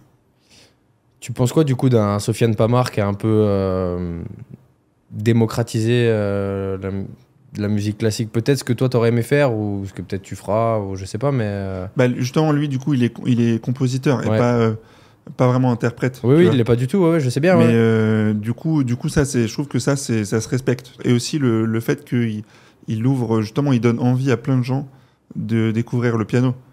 Ça, c'est, ça, c'est trop cool, tu vois. C'est en fait, euh, quelque- il y a des gens qui le méprisent dans le milieu du classique. En fait, selon moi, justement, il faut le remercier parce que c'est le, bah, tu vois, l'équivalent dans les, dans les sports de combat. T'as, t'as Jake Paul, tu vois, avec ses, Ouais. ses trucs de boxe. Ouais. T'avais un peu la Ah, team. le euh, parallèle est bien fait, ouais. bah ouais, t'avais la team des gens qui mode non, mais c'est pas un vrai boxeur, de toute façon, euh, il devrait pas en faire et tout. euh. et t'avais t'avais des boxeurs pros qui étaient beaucoup plus ouverts, qui étaient en mode bah non, en fait, les gars, euh, on s'en fout de son niveau, etc. En fait, ce qu'il fait, c'est bien, tu vois, ça attire euh, l'attention sur, euh, sur notre domaine. Ouais. Il est pas Canelo, mais au final, il est plus connu ou Bah ouais. aussi connu que Canelo. Il fait autant d'oseille que lui. Bah ouais. Mais pour moi, les vrais boxeurs qui sont un minimum smart, ils doivent comprendre qu'il leur rend service, en fait. Et euh, c'est pareil, bah, dans la musique, c'est pareil, ouais, pour moi. Et, et il fait des trucs. Enfin, moi, je trouve c'est stylé quand même. le- la- quand il fait des Bercy, qui crame un piano à la fin Bah sur ouais. scène. euh, Ouais, bah ouais. Ouais, niveau. eh ouais, ça, c'est un autre truc aussi qui est, hyper inspirant euh, chez lui. C'est justement tout l'aspect euh, euh, business, entre guillemets. C'est vraiment le personnage qu'il a réussi à créer, le personal branding de tout, tu vois, les saps qu'il a, les vidéos qu'il fait, le, ouais, les concerts, tout est stylé, tu vois. Et cette espèce de collab permanente avec le hip-hop, avec le milieu du rap, son côté un petit peu gangsta et tout, ça, tu... ça match pour toi avec le, avec le classique, avec ce qu'il fait ou c'est euh, Ouais, bah, j'aime bien la démarche aussi, ouais. J'aime bien, la démarche aussi. Après, ouais, du coup, le. d'être le compositeur des rappeurs, quoi, Ouais. je veux dire, tu vois Ouais, ouais. Mais après, justement, je pense que c'est là aussi le, le, tu vois, le fait de collaborer avec des, avec des rappeurs qui sont vraiment dans la musique la, la plus mainstream. ça, c'est ça aussi qui empêche une certaine forme de, d'innovation, d'innovation et d'originalité, tu vois, parce qu'en fait, tu es forcément dans une contrainte de faire des trucs très simples qui peuvent marcher avec, euh, avec un rappeur qui peut euh, poser dessus, mais qui a aucun, aucune éducation musicale. Du coup, lui, il lui faut des trucs simples pour faire son rap euh, dessus, tu vois. Donc, euh, donc c'est un peu un ensemble qui fait qu'il est obligé de, de faire très simple, tu vois. Donc pour un quelqu'un qui a, on va dire, ton niveau en, en écriture musicale, en, même en, en- en musicien en tant que tel, toi tu pourrais aussi composer pour des rappeurs, euh, des mélodies, euh, c'est c'est quelque Ouais. chose, tu aurais les capacités de le faire. Ouais.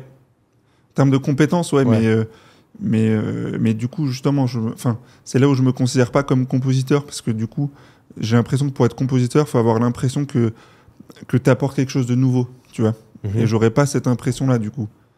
Euh, donc, euh, donc je me dis, bah, en fait, ok, il faut pas. mais ça se trouve, ouais, ça se trouve. comment dire C'est une, c'est une croyance limitante, tu vois. J'allais dire, est-ce que tu te limites pas vis-à-vis du candidaton, de tes pairs, de, de- encore une fois te- t'exposer au jugement des autres qui vont dire mais Ouais, pourquoi ils se la ramènent euh, Ouais, bah peut-être, ouais. Inconsciemment, ouais. Et en fait, j'ai envie de penser moyen. que euh, dans le classique, c'est encore autre chose que dans le cinéma ou, ou dans l'écriture, je sais pas, de la variété française par exemple, parce que les, les compositeurs euh, bon, voilà, qu'on a listés tout à l'heure, euh, Liszt, euh, Chopin, Schubert, Schumann, peu importe, Bach, ils sont tellement élevés au rang de, de, de Goethe, de- Ouais.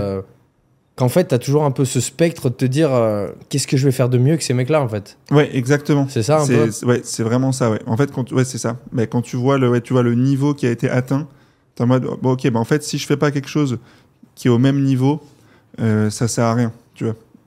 Donc, euh, donc euh, pour l'instant, c'est mon point de vue, tu vois. Après, ouais, peut-être que ça peut évoluer.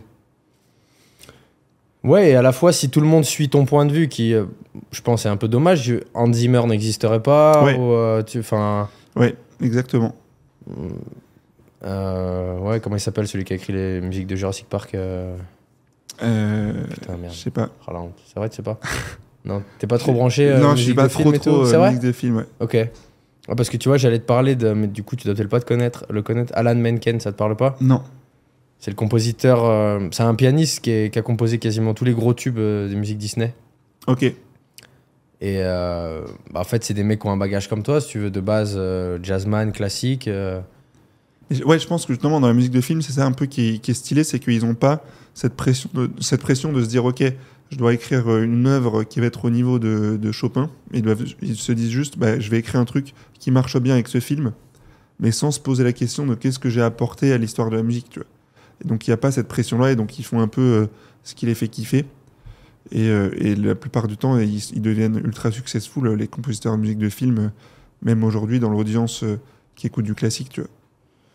C'est pour ça que même par exemple un, un Satie, bon, qui est quand même beaucoup plus contemporain, enfin c'était, euh, c'est quoi, c'est 19e, euh, c'est 19e, Euh, dé- euh, ouais, plutôt début 20e. ouais, début 20e, il est mort début 20e. Je sais qu'il a aussi, même au sein de la communauté musique classique, un peu des, des, des détracteurs qui vont dire que d'un point de vue écriture, c'est, vraiment simpliste, que, qu'il apporte rien. euh.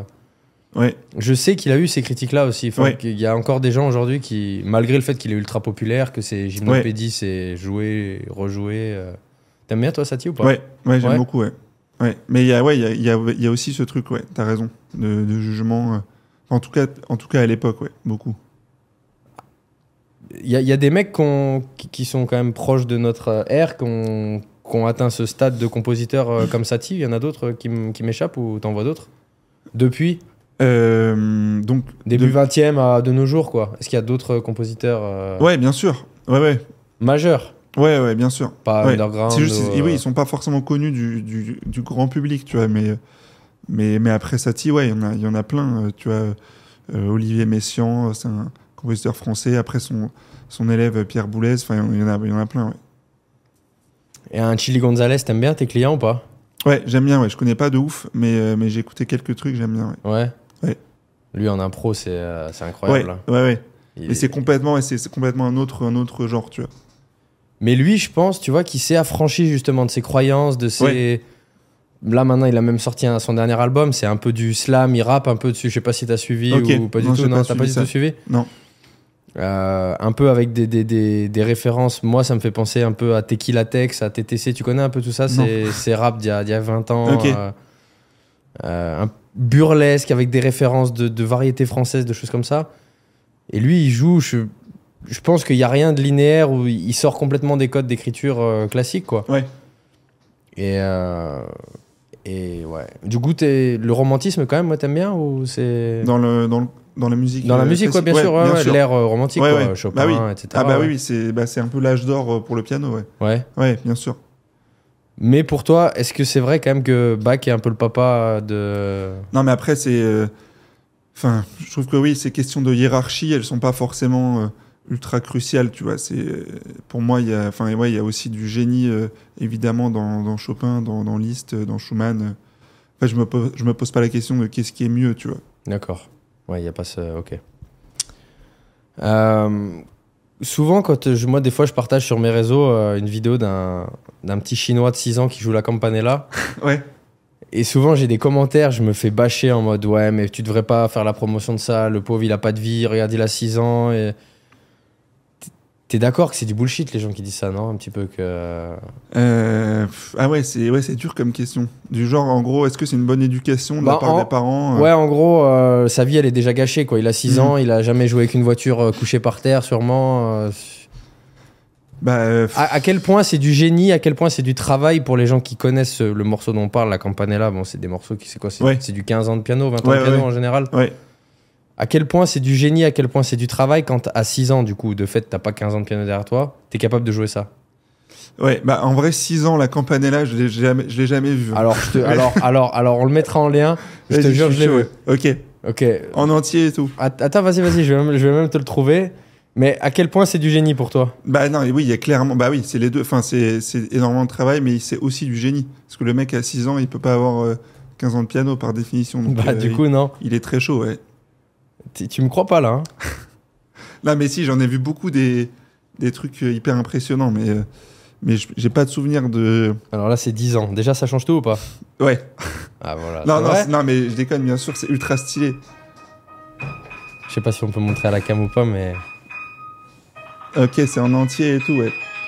Très stylé. En plus, tu sais, c'est les déplacements au Ouais, début ouais, comme ouais, ça. sais, du coup, il a des toutes petites mains, donc c'est beaucoup plus dur pour lui, tu vois. Toi, t'as des doigts immenses, hein, soit dit en passant. Ouais. hein. Du coup, moi, justement, moi, c'est plus facile, ces trucs-là, tu vois. Tu l'as joué, toi, ce morceau? Ouais, ouais, c'était un de mes morceaux vraiment. euh, Un goat? euh, Un ouais. goal? C'est ça, c'est un morceau euh, que j'ai joué vraiment des années et des années. ouais. Ok, ouais, il est très chaud.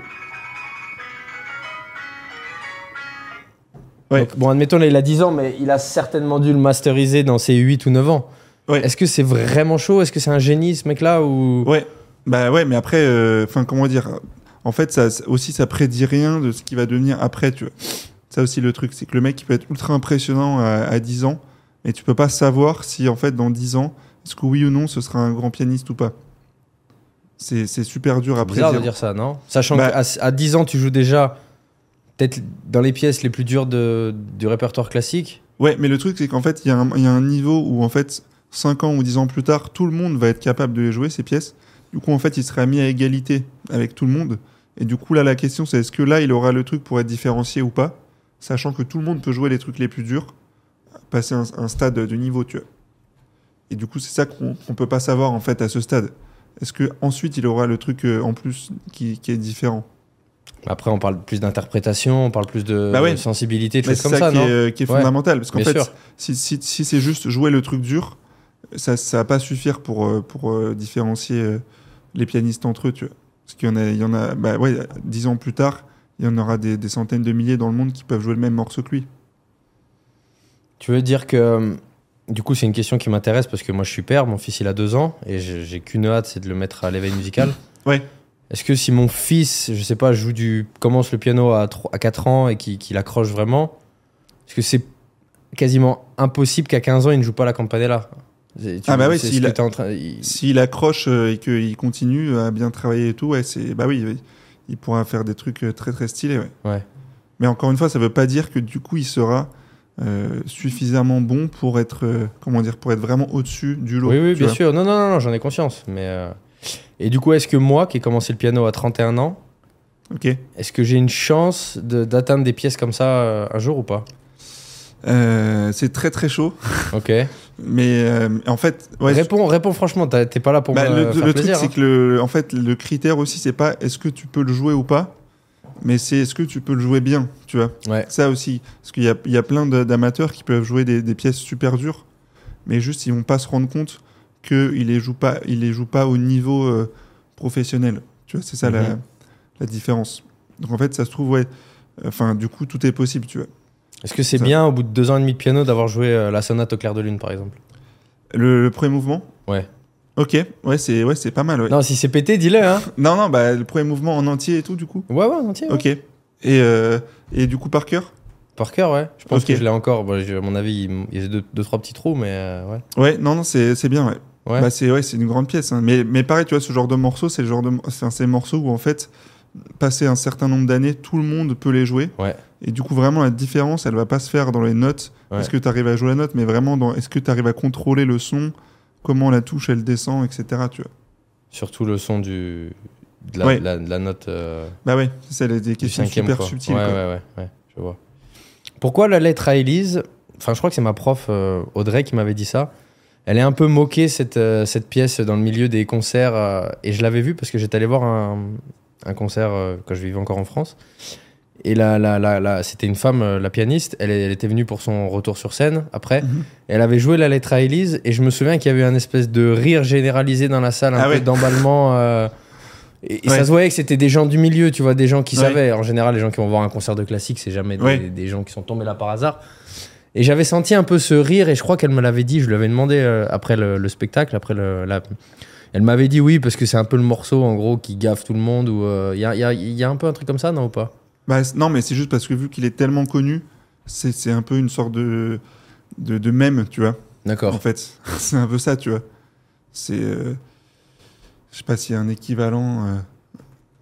Ouais, c'est vraiment, euh, c'est vraiment juste le truc qui est tellement connu et basique que, que ça, ça fait rigoler les gens, quoi. Ok. C'est juste ça. Mais il n'y a pas forcément de mépris. En soi, c'est quand, même- c'est quand même un chef-d'œuvre, tu vois. Ouais. C'est juste qu'en fait, quand le truc il est tellement entendu, ça devient difficile de voir, euh, de voir la beauté dedans, tu vois. Mais c'est là justement le défi de l'interprète et de. Bah oui. euh, C'est là où justement, faut être, en fait, faut être un pianiste vraiment exceptionnel pour justement jouer ce morceau-là et réussir à quand même apporter quelque chose dedans, tu vois. de l'émotion. Bah oui. euh, ouais. On, on parle souvent de, euh, de l'oreille absolue, tu l'as toi ou pas? Non. D'accord. Enfin, en fait, c'est euh, moi, je l'ai. Enfin, j'ai une sorte d'entre-deux où je l'ai au piano. T'as le- t'as l'oreille quoi relative toi du coup? Non, non, bah au piano, en fait, si tu me fais une note, je peux la trouver sans euh, repère. D'accord. Normalement, ça c'est l'oreille absolue. Ouais. Mais, les, je, mais ça, je pense que c'est plus parce que j'ai fait beaucoup de piano. Mais les gens qui ont vraiment l'oreille absolue, ils peuvent trouver n'importe quelle note, même d'un autre instrument, tu vois. Et moi, ça, je l'ai pas. Mais euh, je l'ai que au piano. En fait, c'est un peu, un peu particulier. Mais tu peux la par exemple tout à l'heure là quand on fera notre intermède vidéo, si je te joue un do sur le clavier, tu peux me dire que je t'ai joué un do Ouais. ou un la ou Ouais. un la mineur. euh, Ouais. Peu importe euh, n'importe où sur le clavier, tu vas pouvoir me le dire quoi. D'accord. Donc t'as l'oreille absolue au piano alors. Bah ouais, mais du coup, ouais, mais c'est pas l'oreille absolue en soi. Parce que c'est normalement, c'est vraiment un truc euh, où tu entends même un bruit de porte et tu peux savoir euh, la note, tu vois. Ça ça, pas. existe vraiment ça alors. Ah ouais, bien sûr. Les gens qui disent euh, quand ils entendent un morceau ou un bruit, ils entendent la note et Ouais, pas ouais. le, le Bah, bruit. c'est- même assez répandu dans le milieu mu- des musiciens professionnels. euh, Ouais, plein de potes à moi ont ça. Ouais. Et c'est un avantage que tu commences la musique? Quand tu commences euh, Enfin, ou que tu commences ou dans ton développement de, ca- de musicien ou... un petit peu euh, quand tu es en cours de, de solfège et tu dois prendre des dictées. euh, euh, et puis après, si jamais tu dois prendre vraiment des trucs à l'oreille qui sont assez complexes et tout, mais en soi, euh, non, c'est pas un avantage si, si énorme que ça. D'accord. En tout cas, pour bien jouer du piano, c'est pas si, si utile. Ça va être utile plus, par exemple, si tu, je sais pas, si t'es un orchestrateur et que tu dois prendre des trucs super rapidement à l'oreille et faire des trucs comme ça, là, là pourquoi pas, tu vois. Euh, bon, tu m'as dit tout à l'heure que tu n'étais pas sensible euh, ou peut-être pas spécialement aux musiques de pop ou... euh, Enfin, est-ce est-ce que pour toi, un Freddie Mercury, je pense que tu sais qui c'est, je Ouais. faire le- la euh, ou un Michael Jackson, Ouais. qu'on considère un peu comme des goats, tu vois, enfin des, Ouais. des- en tout cas moi c'est le cas.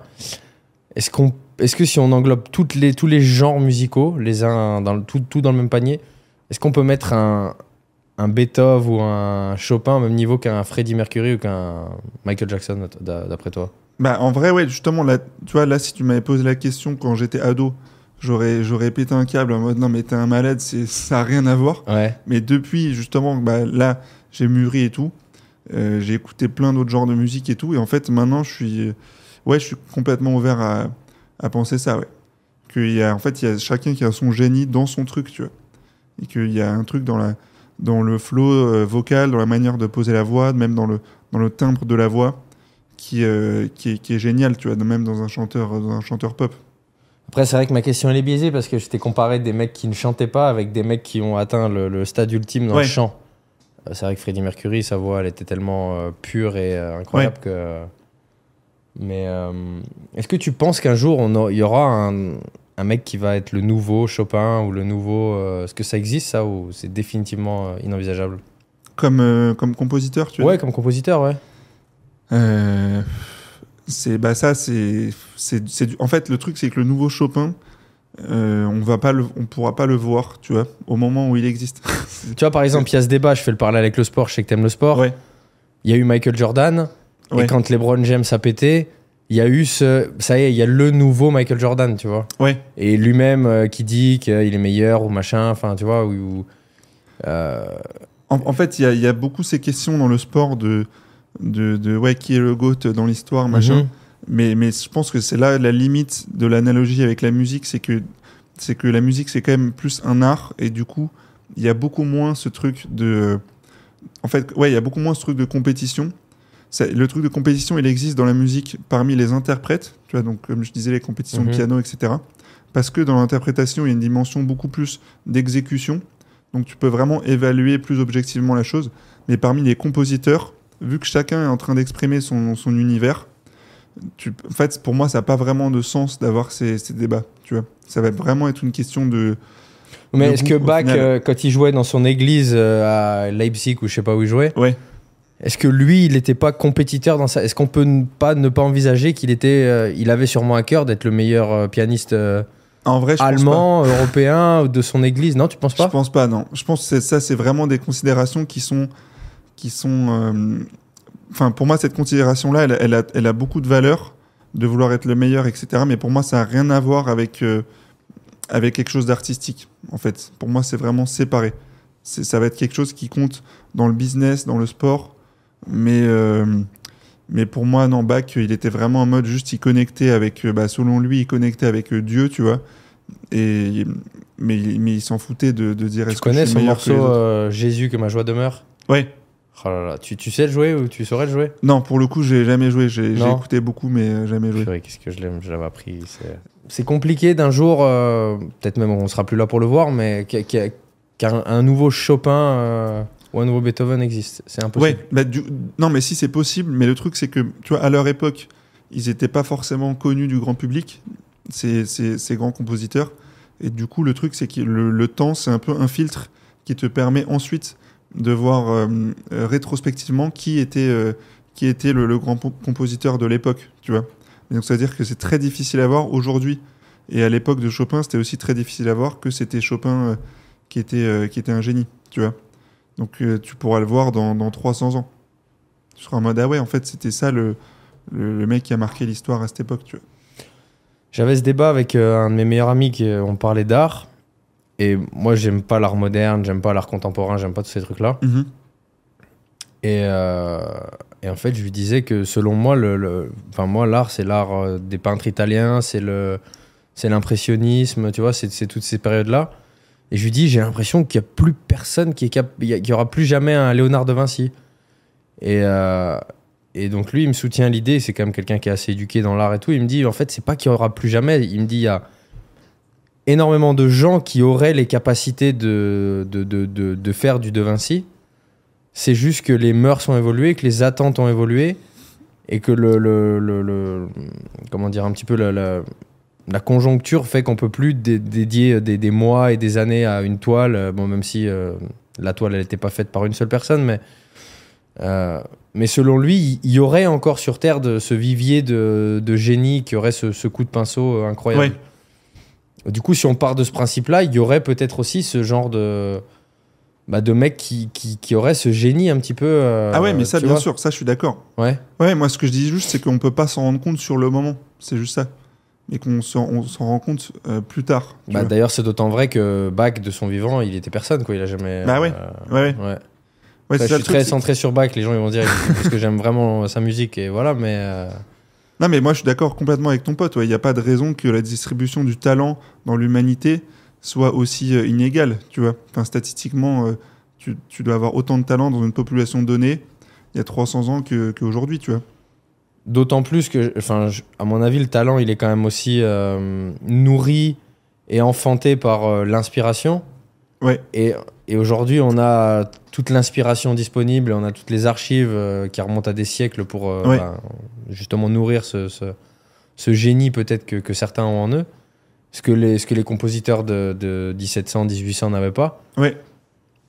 Et du coup, effectivement, si on part de ce principe-là de distribution de talent qui ne s'est pas arrêté à 1850, euh, bah oui, on peut effectivement défendre l'idée que. Bien sûr, mais c'est juste que aussi, je pense qu'il y a des gens qui ont le talent euh, qui, à l'époque, seraient devenus Mozart. Tu vois, bah, aujourd'hui, ça se trouve, ils vont aussi se diriger vers d'autres trucs. Ou par exemple, je sais pas, ils vont, ils vont, ils vont faire du jazz. Tu vois, Bah, Est-ce que euh, tu n'en es pas peut-être un exemple?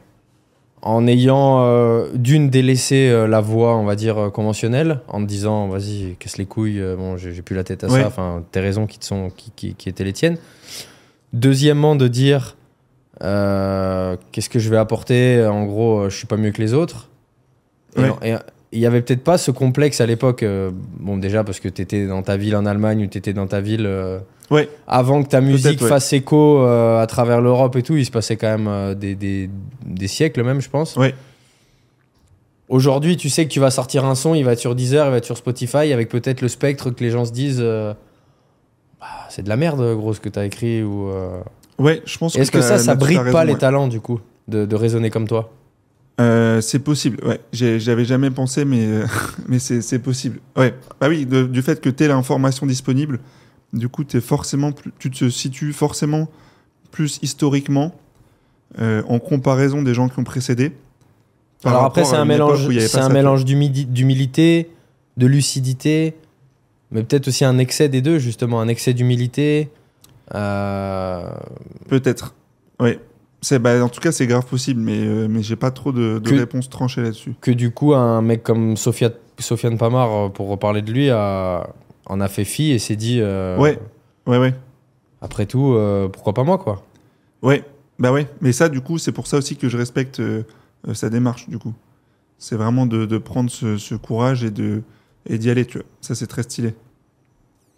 Surtout encore une fois dans un milieu d'initiés où la critique, Ouais. je pense, est plus généreuse que le- les compliments. Bien sûr. quoi. Ouais. Mais du coup, il a, il a vraiment, justement, aussi changé de public, tu vois. C'est pas du tout le même public aujourd'hui qui, qui va écouter euh, un pianiste classique euh, reconnu et qui va écouter Sofiane Pamar. C'est vraiment différent. Il, est vraiment il a vraiment fait une sorte de, de crossover, tu vois. Tu penses que son public c'est intégralement les mecs qui vont écouter Gims et que c'est pas des mecs qui vont aller à des concerts, euh, des récitals de Schumann, des trucs comme ça? Euh, c'est bah, dur d'être sûr, mais, C'est euh, dur d'être sûr, on est d'accord. mais ouais, euh, je, ouais, je parierais pour ça, ouais. Ah ouais? Ouais. Alors que quand des fois il met dans ses stories les, il est, il est meilleure vente euh, dans, au rayon classique, il est meilleure vente. euh, Mais, mais, euh, mais, mais justement, ça, c'est parce que ça dépend aussi de, de ce que tu appelles classique, tu vois. Donc forcément, en fait, il va être numéro un dans cette catégorie-là parce que les, euh, les comment ça s'appelle, oui, les, les- les Spotify, etc., ont cette définition où ils vont le ranger dans la musique classique. mhm. tu vois. Mais, euh, mais c'est uniquement dû au- à la manière dont tu vas euh, mettre les étiquettes sur les, sur les choses. Après, euh, moi, c'est pas une critique que je lui fais parce que du coup, enfin, c'est aussi un processus. Tu vois, moi, je dis pour l'instant, ce public il est différent, mais, mais justement, le but, enfin, selon moi, ce qui est bien, c'est si euh, il y a un mouvement qui se crée où justement les gens ils commencent par l'écouter et écouter plein de trucs avec des rappeurs, etc. Et ils découvrent qu'ils kiffent le piano et après ils écoutent aussi d'autres trucs de piano. Tout ça, je pense que c'est un peu un, un entonnoir, tu vois. Et c'est vraiment en cours de, c'est vraiment en train de, de se faire, tu vois, ce, ce mouvement-là. Moi j'aimerais que j'aimerais me dire qu'un mec comme lui, il est peut-être comme euh, était IAM ou NTM il y a, il y a 25 ans, 30 ans, qui vont créer des vocations et que peut-être Ouais. derrière lui, qui sera le, le père, tu vois, d'une espèce de nouvelle vague classique, quoi. Ouais, Mais ça, c'est ça, c'est clair. Il y a un renouveau du, du piano, tu vois. Mais pas que avec lui, mais aussi avec euh, euh, Enodi, euh, euh, tous les tous les gens comme ça, tu vois. Ou les, du coup, même justement dans les gares, moi, je vois souvent les, les autres pianistes qui sont qui jouent dans les gares. Souvent, c'est des des amateurs ou débutants, etc. Et souvent, ils ont vraiment commencé le piano en écoutant des morceaux de Sofiane Pamar et tout, tu vois. Bah, Enodi- Enfin, moi, je me souviens que ma... mm, mon prof, mon premier prof avec qui j'ai commencé à Lyon, euh, Pierre-Antoine euh, PU, Pierre-Antoine PU, que vraiment j'adore, je crois qu'il m'avait dit, genre, euh, par contre, me dites pas que vous voulez jouer Enodi, s'il vous plaît. Et moi, j'ai Bah oui. jamais. J'ai jamais euh, Non, parce que je crois que c'est vraiment le cliché, si tu veux, surtout chez les nénettes. euh, Ouais. j'ai envie de commencer le piano pour jouer Enodi, quoi, tu Ouais. vois. Et, du coup, ça énerve les, les profs de piano, mais mais moi, je pense que faut d'un pas point de avoir de vue- jugement là-dessus. Est-ce que d'un point de vue écriture, c'est plus complexe que du Sofiane Pamar ou ça se vaut? Euh, non, c'est non, non, c'est non, c'est moins complexe. Ah, c'est Que- moins complexe que Sofiane Pamar. Mais c'est c'est trop marrant, tu sais, le podcast dont je te parlais que j'ai fait euh, avec un pote à moi euh, il y a deux semaines, il- Ouais. on m'a posé exactement la même question. C'est vrai, elle, sur- elle est même pas dans mes sur, notes la question. vois. euh, et, Sof- et Sofiane Pamar et la comparaison entre les deux. Et c'est intéressant en vrai niveau musical de voir. Mhm. Mais non, non, Enodi, c'est c'est je dirais c'est encore. insensible à Enodi. Ouais, moi aussi. Moi, moi, ouais, moi j'y suis vraiment insensible pour le coup. Sofiane Pamar, je peux vraiment comprendre euh, ce qu'il fait de bien, tu vois. Et Moi, j'adore. ouais, mais ouais. Euh, en termes de rythme, de mélodie et tout. Mais, euh, mais Enodi, ouais, c'est vraiment, j'arrive vraiment pas à, accrocher, ouais. C'est trop, ouais, c'est trop. Je sais pas. En fait, c'est- très très plat, tu vois. Il y a pas de, ouais, y a pas d'évolution, il y a pas d'histoire dans le, dans le dans la musique, il y a pas de mélodie. C'est uniquement des nappes d'accords qui sont répétées en boucle, tu vois. C'est vraiment ça. Mais ça génère aucune. Tu vois, je- je- Jésus, que ma joie demeure de bas, qui me. C'est un morceau, je pense, même pour un athée, il va... t'as envie d'aller à l'église en vrai. Tu... Il, te... Ouais. il... te serre le ventre, tu vois. Enfin, moi, il me. l'a- je- je- il y a- Ouais. Et ça, il y a que la musique classique qui procure ces émotions, je pense. Ouais, ouais, ouais. Et Bach euh, en particulier, c'est vrai que qu'il crée, enfin, c'est ouais, il crée beaucoup cette émotion un peu euh, métaphysique, tu vois, Ouais. qui, est, qui, est, qui est incroyable. qui est incroyable, franchement qui est incroyable. Est-ce que la musique classique, c'est peut-être une question un peu philo tordue, mais et en fait parce que j'écoutais en préparant l'émission une vidéo de Jean-François Zigel, Mhm. tu vois qui c'est? Ouais, bien sûr, ouais. Que franchement j'adore, pédagogue et Ouais. incroyable. Et en fait, en, en l'écoutant, je me suis dit putain, en fait c'est vrai. Je le cite, c'est l'improvisation a disparu dans la musique classique car on a inventé le passé. Et je pense que ça vient synthétiser tout ce qu'on vient de dire là depuis 10 minutes. C'était une question d'un d'un étudiant, il faisait une conférence. Mhm. Et en fait, c'était euh, est-ce que du coup le classique est pas dans une espèce d'enclave avec justement ce, ce spectre ultra lourd à porter Ouais. qui, qui fait que du coup tous les, tous les étudiants qui se spécialisent dans le classique, les interprètes, ils sont incapables de sortir des sentiers battus, incapables de sortir de, de, de- de ce rôle d'interprète justement. Ouais. Alors que le jazz, qui est, qui est beaucoup plus euh, folklore, on laisse place à l'imagination, à l'impro et tout. euh, Est-ce que finalement le, le classique a pas un peu un côté toxique dans, auprès de sa communauté et de ses, et de ses Ah, si, si. musiciens? Ouais, bah, mais bien sûr. Ouais. mais qui du coup encore une fois découle de ce enfin ce dont on vient de parler découle de ça je pense que Ouais. que, que- que- il y a peut-être eu des nouveaux Red Charles alors après peut-être pas parce que peut-être que les jazzman vont nous tomber dessus en disant qu'il n'y aura jamais un nouveau Red Charles mais en tout cas il y a plus de jazzman qui est qui est clos et qui qui, qui, qui qui sont des nouveaux génies en fait tu vois Ouais, alors que c'est ça- je pense que ça vient corroborer ce qu'on a dit il n'y a pas des nouveaux euh, pianistes classiques qui sont ouais des non, génies non, mais quoi. t'as bien résumé dans le sens où euh, c'est un peu le, bah, le, le- le positif et le négatif dans la musique classique. C'est que le positif, c'est que du coup, le niveau d'exigence est extrêmement élevé, tu vois.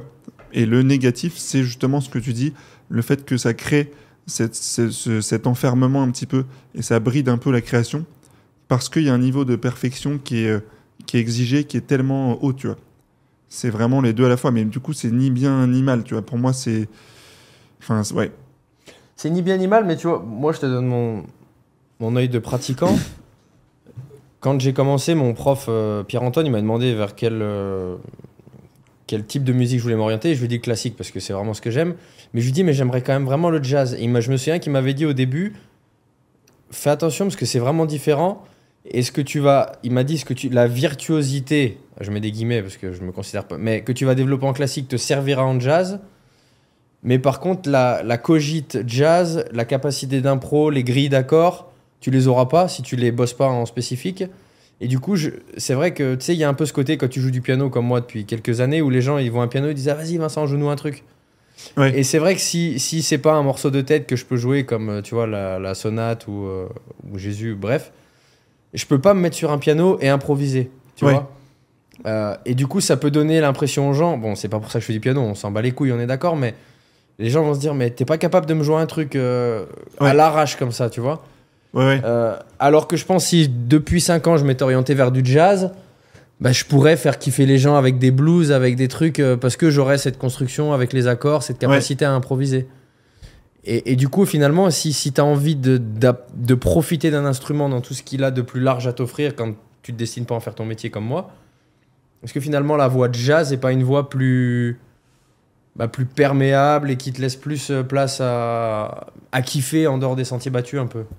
Ouais, bah c'est ouais, c'est une bonne question. euh, je dirais le ouais le problème c'est que euh, c'est que du coup si si tu es complètement débutant et que tu vas directement faire uniquement des cours de jazz, tu vas t'auras pas en fait les bases euh, assez solides pour vraiment faire des trucs euh, stylés en fait. Tu vas faire tu vas faire quelques accords mais euh, en fait tu vas très vite être limité, tu vois.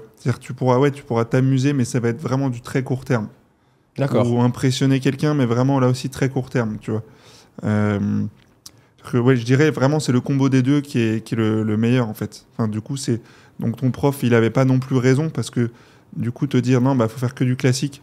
Non, non, il m'avait va pas, pas dit ça, hein, surtout que lui, il, compose, il fait des compos aussi pour des, des chorales. Non, non, non, mais en fait, c'est. euh, bon, je pense qu'il m'avait fait comprendre que, ne sachant pas à quel point j'allais être motivé et tout, il m'avait dit, en gros, euh, sur, vers quoi tu veux te destiner Parce que, bon, Ouais. il savait que j'allais pas jouer 8 heures par jour, et euh, bon, il se trouve qu'en 2019, c'est ce que je faisais, mais. euh, euh, non, c'était vraiment, je pense, dans- dans- de, de me dire, c'est deux mondes différents, quoi, un petit peu, quoi. Mais ça, c'est vrai, ouais. C'est vrai que c'est deux mondes différents. Après, le, le fait de connaître l'harmonie, par exemple, des grilles d'accords, etc., ça, c'est en fait, c'est tout aussi important dans le classique. Mhm. C'est juste que c'est moins enseigné dans le classique parce que vu que tu n'improvises pas, en fait, il y a des gens qui peuvent se contenter de reproduire bêtement un morceau sans comprendre comment il est, comment il est écrit et, euh, et ils vont jouer le morceau, tu vois. Donc, euh, donc il y a des profs un peu euh, paresseux qui vont pas prendre la peine d'expliquer, ouais, mais regarde, là, c'est cet accord, là, c'est cet accord.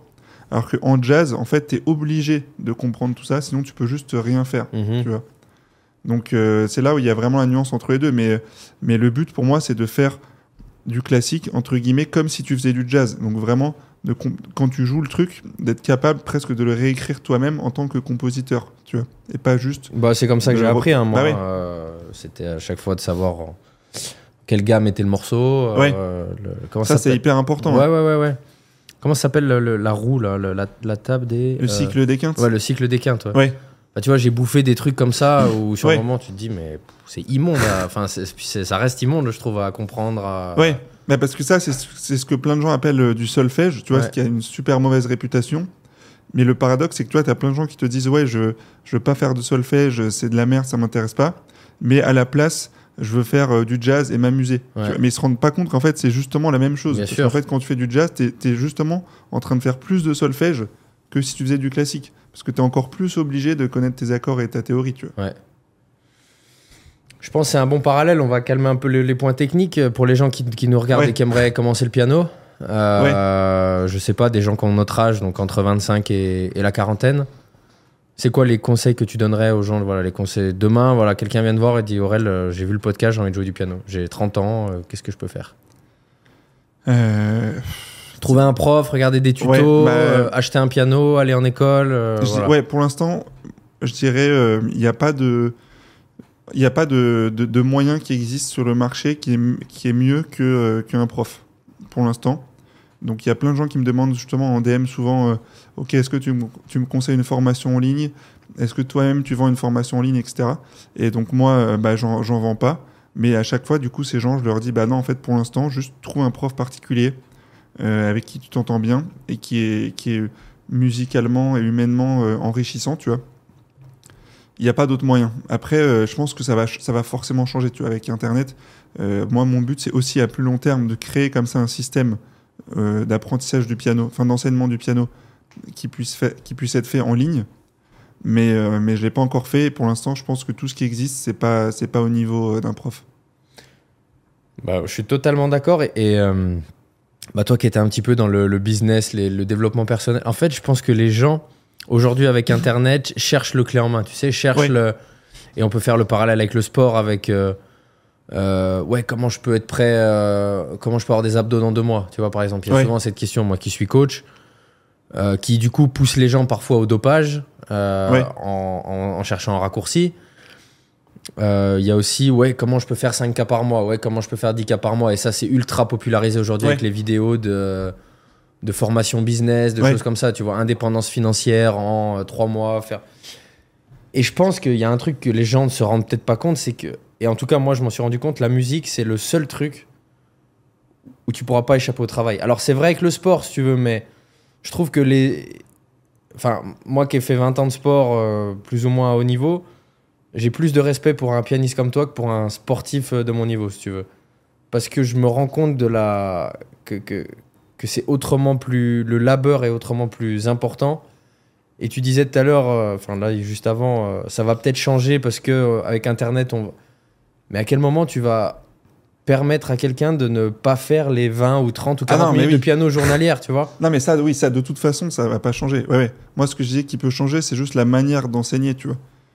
Il y a des gens, je pense que dans le futur, tu n'auras pas forcément autant besoin d'aller une heure euh, par semaine voir un prof en physique, mais que tu pourras avoir d'autres systèmes qui remplacent ça, tu vois.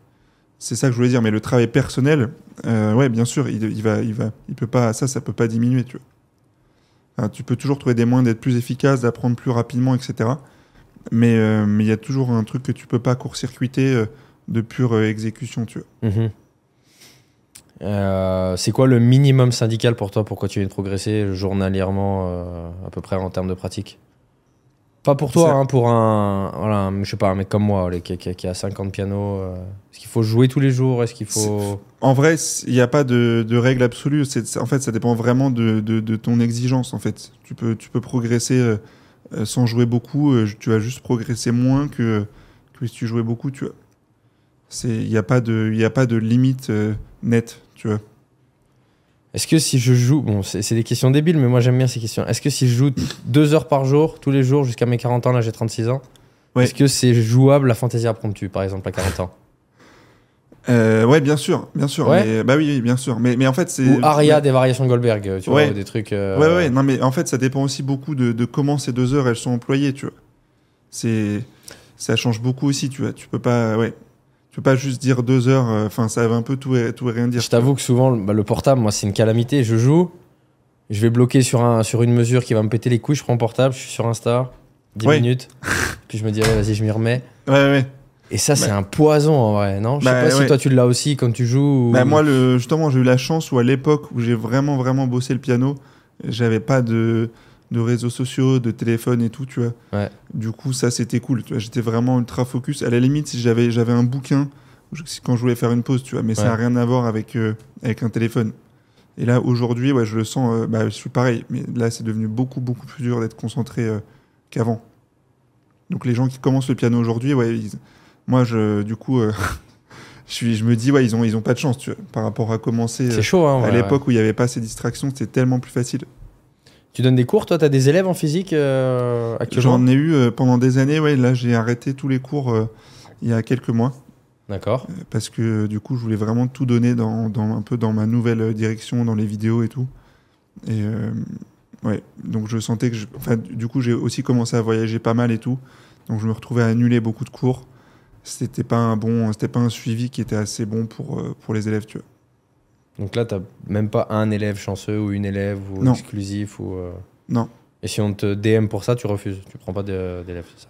ouais non ouais je vais avoir tendance à refuser ouais Donc tu veux, et tu, tu te vois où du coup si on parle un petit peu de ta carrière euh, C'est quoi les. Pour toi, la perspective dans 5 ans C'est quoi C'est les millions de followers sur les réseaux C'est. euh, Ouais, du coup, on va dire le but, ce serait de d'amplifier encore beaucoup plus euh, les réseaux, mhm. ce qui derrière, du coup, euh, amplifie aussi les, les opportunités, on va dire, dans la vraie vie. Donc Mhm. tout ce qui est concert, etc.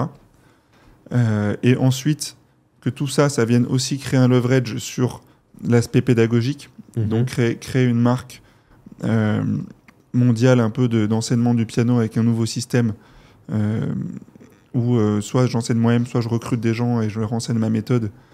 Et, euh, et donc d'avoir un peu ces deux pôles, tu vois, d'avoir le pôle carrière de pianiste perso avec vidéo et concert et le pôle euh, prof de piano entre guillemets puisque justement ce sera plus un enseignement euh, traditionnel dans ma vision et les deux les deux pôles qui se nourrissent entre eux.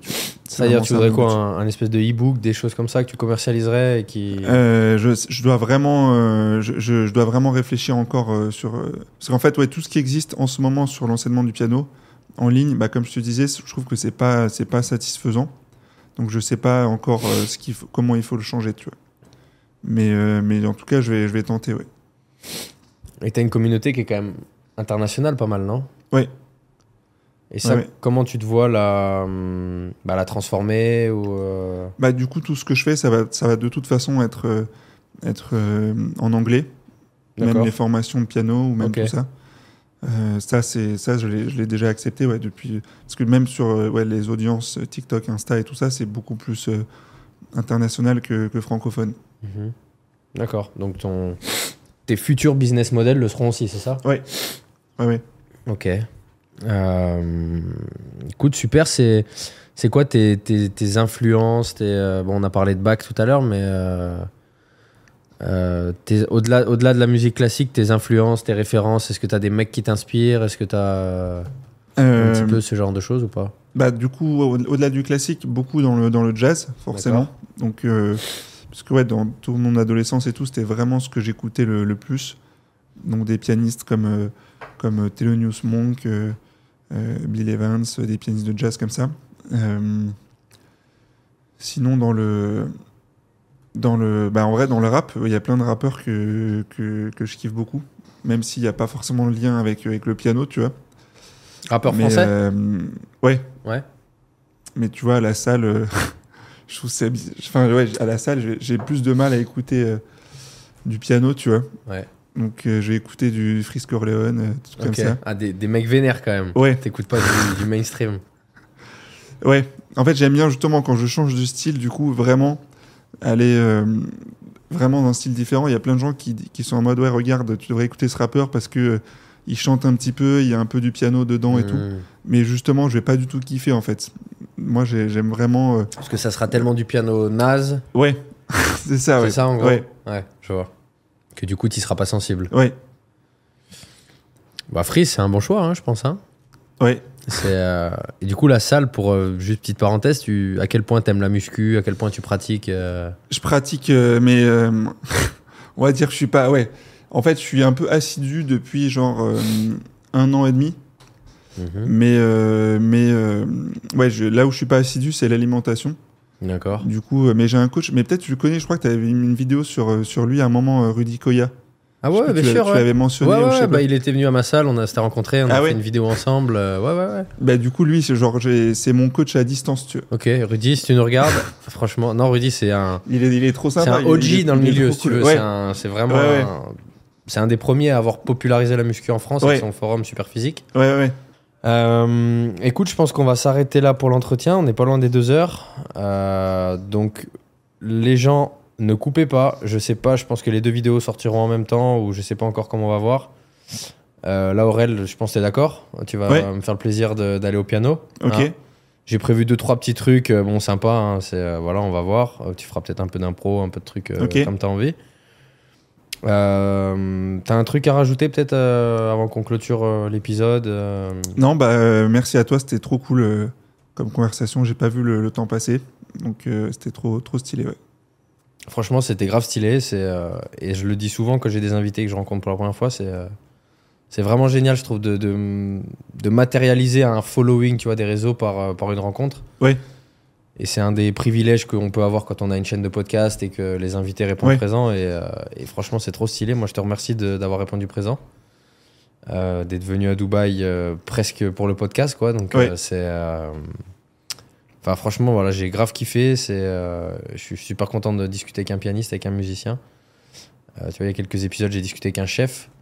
Ok. Et euh, parce que moi, j'avais vraiment pris le parti au début de dire, ok, je, on a, on a souvent tendance à attribuer le, privilège de la motivation, et tu sais, du grind et de l'achievement aux gens qui sont dans le sport, à la muscu et tout. Ouais. À tort, je trouve, parce que c'est les mecs qui vont à la salle tous les jours ont pas du tout le privilège d'être les mecs les plus motivés ou les plus inspirants du monde. Au contraire, moi, comme je l'ai dit, je, je pense que le, la somme de travail qu'il faut pour avoir ton niveau en, en musique, euh, Dieu sait que c'est colossal et ça l'est beaucoup plus que d'avoir un gros physique, je trouve, tu vois, en termes de travail, de, de, de, de- de- de dévouement. C'est ça, j'espère que les gens vont euh, retenir de, de- de l'épisode, c'est de se dire, euh, voilà, le, le mec, il a commencé le piano à un âge où, on l'a dit tout à l'heure, t'es pas censé péter et devenir un méga pianiste parce que t'as 12 Ouais. ans. Ouais, ouais. Même si les gens qui sont pas dans la musique vont se dire, bah, 12 ans, t'es un gamin, t'as le temps. Non, comme on l'a dit tout à l'heure, un petit virtuose, les Chinois, ils commencent à 5 ans, et Ouais. euh, voilà quoi. Et à force de travail, à force de, de- ton histoire, en fait, c'est ça que je trouve vraiment stylé et de, de l'avoir entendu là, c'est euh, les, les- les dualités dans les, ce que tu as envie de faire, ce que finalement ce qui se fait pas, le, le fait de travailler deux fois plus pour, euh, pour accéder au concours, euh, alors que ton prof au début t'a fait comprendre que c'était chaud. Ça, c'est vraiment inspirant. Et c'est ça que j'espère les gens vont retenir, tu vois, c'est vraiment cette, cette substance de dire, euh, c'est pas parce qu'on t'a claqué la porte au nez une fois que, Ouais, bien sûr. bah, que tu vas pas pouvoir ouvrir la porte derrière, quoi. Ouais, bah, là, Euh, ouais là-dessus, euh, ouais, le truc à rajouter, justement, c'est euh, moi, je reçois beaucoup de questions de gens qui disent, ok, est-ce que euh, là maintenant, je peux devenir pianiste professionnel ou est-ce que c'est trop tard, tu vois? Et en fait, le truc, c'est que le fait même de me poser la question, et si je leur dis, bah, euh, en fait, moi, du coup, par définition, si tu veux, je vais leur dire non, c'est trop tard. Mais du coup, justement, le truc, le filtre, c'est est-ce que le mec, il va le faire quand même, même si je lui ai dit que c'était trop tard, tu vois Hmm. et en fait, si le mec, vu que je lui dis que c'est trop tard, il est en mode ok, bon bah c'est mort, bah ça veut dire que du coup j'avais raison. Enfin, tu vois, c'est Ouais, ouais. c'est un peu autoréalisateur en fait. Ouais, je vois. Et, euh, et du coup, c'est pour ça qu'au final, ça sert à rien de poser la question en fait, parce que si t'es vraiment déter, bah quelle que soit la réponse, tu vas le faire quand même. Ouais. Et le mec, je sais pas moi, qui, qui, qui, qui démissionne de son taf et qui, qui se met à jouer 8 heures par jour, moi je le vois parce que je me rends compte ce que je serais capable de faire si je faisais 8 heures piano par jour. Et en soi, c'est pas impossible, je pense. De... Alors après, Bah tu oui. ne deviendras pas, euh, comme on a dit, lang-lang, quoi, évidemment, mais. euh, Bah, le truc, c'est qu'il y aura forcément les pianistes professionnels qui vont dire que c'est impossible, et en Ouais. fait, c'est leur job, tu vois. Ouais, Et même moi, je vais te dire que c'est impossible. Mais en fait, dans un coin de ma tête, je vais forcément être en mode ouais, mais ok, mais s'il le veut vraiment, il va le faire quand même. Tu vois. Et les réseaux sociaux, la manière de communiquer, la manière de devenir connu font que tu vas peut-être Bah ouais. euh, faire du piano ton métier sans avoir le parcours euh, académique que tu as Ouais. eu parce que ben voilà, tu vas te faire embaucher parce que Ouais. tu as un gros pool de followers, enfin etc., Ouais. etc. quoi. Donc euh, voilà, moi je le dis souvent aux gens euh, qui me suivent parce que moi les gens me suivent beaucoup pour la muscu mais j'encourage souvent les gens à, à commencer la musique. Et je suis content à ma petite échelle de recevoir des fois des DM de gens qui me disent euh, grâce à toi je me suis remis à la guitare, grâce à toi je me suis mis à la batterie. Parce que voilà, moi j'ai communiqué beaucoup quand j'ai commencé le piano il y a 5 ans et, euh, et les gens des fois je mets des stories, ils voient que j'arrive à me débrouiller, à bidouiller des morceaux. Ouais. Et voilà, c'est juste encourageant en fait et c'est pour ça que moi je le fais et, euh, et, et voilà, je, je pense que comme la musique c'est, comme je l'avais dit une fois, c'est on apprend un nouveau langage, c'est comme si on avait un deuxième monde, je trouve, qui, tu vois, moi quand j'ai commencé c'est... Il y a un monde à côté du monde dans lequel je vis en fait, tu vois, avec Ouais. un, un nouvel alphabet, un Ah, nouveau langage. Ça, ouais. ouais. Euh, et, et de, comp- de comprendre ce que tu écoutes, de comprendre que ce, que ce que ce que les médias mainstream euh, nous passent, c'est de la grosse merde. Euh, moi, des fois, j'ai l'impression d'être un vieux, un boomer. Quoi. Les gens me disent, mais ça, tu... non, j'aime pas ça en fait. Non, tu vois, c'est. euh, Ouais, quand t'as goûté en fait à, ouais, à du, du très très haut niveau. dit. Voilà, on l'a dit tout à l'heure. Alors après, il y a des morceaux incroyables de. de... Moi, il y a des morceaux de Céline Dion qui me transportent. Enfin, tu vois, il y a des trucs. euh, Ou d'un Bocelli qui va chanter, ou Ouais. du Jacques Brel, ou enfin, tu vois, ou des, des, des compos de Goldman que je trouve magnifiques. Mais, mais bon, hiérarchiquement, euh, voilà, ça sera pas du bac, quoi. Euh, Ouais. voilà. bon, écoute, Aurel, en tout cas, merci beaucoup. Merci encore. On va couper ici pour se retrouver derrière. Ok. Euh, les gens, s'ils veulent te suivre sur les réseaux, c'est quoi ton. Aurélien Froissart, du coup mon nom. Avec un T à la fin, j'ai vu que t'as mis avec un Ouais, alors que j'ai mis un T après, en plus j'avais corrigé, mais j'ai pas corrigé Ouais. sur le titre, ouais, bien vu. Et voilà, sur tous les, tous les réseaux, c'est ça, ouais. Ok, sur tous les réseaux c'est ça. Et, et à Paris, si les gens veulent avoir la chance de te voir euh, performer, c'est dans quel lieu en général? Euh, à part- Ah, tu veux dire dans les lieux publics Ouais, ouais, ouais. Ça, c'est. Bah, en gros, il faut aller sur mon. s'abonner dans mon canal Insta et aussi mon canal Telegram. Et souvent, j'annonce un peu en avance. Mais c'est souvent vraiment dernière minute, euh, le jour du jour au lendemain. Ok, demain, on Pour va à éviter Gare de Lyon. euh, Non, c'est parce que vraiment, je prévois à la dernière minute. D'accord. Ok. C'est vraiment Ok. pour ça. Ok. Mais donc voilà, ceux qui sont fans de toi, ils peuvent avoir la chance de venir te voir jouer en live. Ok. Ouais. Super. Et, et dernière question, est-ce que parce que maintenant tu l'as dit, c'est scénarisé. Est-ce qu'il peut aussi y avoir quelqu'un qui te voit jouer et qui vient te dire euh, est-ce que tu Ah bah peux oui. me jouer ça quoi Bah oui, bien sûr. Ouais. C'est Oui, toujours quand- possible ça. Ah bah oui. Oui, bah en fait, quand c'est pas scénarisé, c'est c'est- enfin, c'est encore mieux, tu vois. Ouais. Si ça fait un truc de ouf euh, et que c'est pas scénarisé, c'est hyper stylé, ouais. Mais c'est rare. C'est rare. Ouais. C'est rare que ça fasse des vues, tu veux dire? Non, c'est rare que ça arrive. En fait, Ah, c'est rare, que, tu te retrouves dans un endroit public qui a vraiment un, un musicien talentueux qui passe à côté, tu vois. D'accord. Mais si ça arrive, euh, c'est un coup de chance et c'est hyper stylé. Par contre, une nana qui te demande de jouer Enodi, euh, ça, ça arrive tous les jours. Ouais, ça, ça, ouais, malheureusement. Ouais. ça, faut arrêter. Ouais. ok, super. Bon, Aurel, écoute, euh, merci beaucoup. Les gars, donnez un max de force à Aurélien sur ses réseaux. Et comme d'hab, vous vous abonnez, vous mettez un petit pouce bleu, vous commentez la vidéo. faut qu'elle devienne aussi virale que les, les vidéos d'Aurélien. Euh, voilà. Et nous, on se retrouve sur le piano. Yes, ok, ça marche, Merci Aurel. Merci. Merci beaucoup.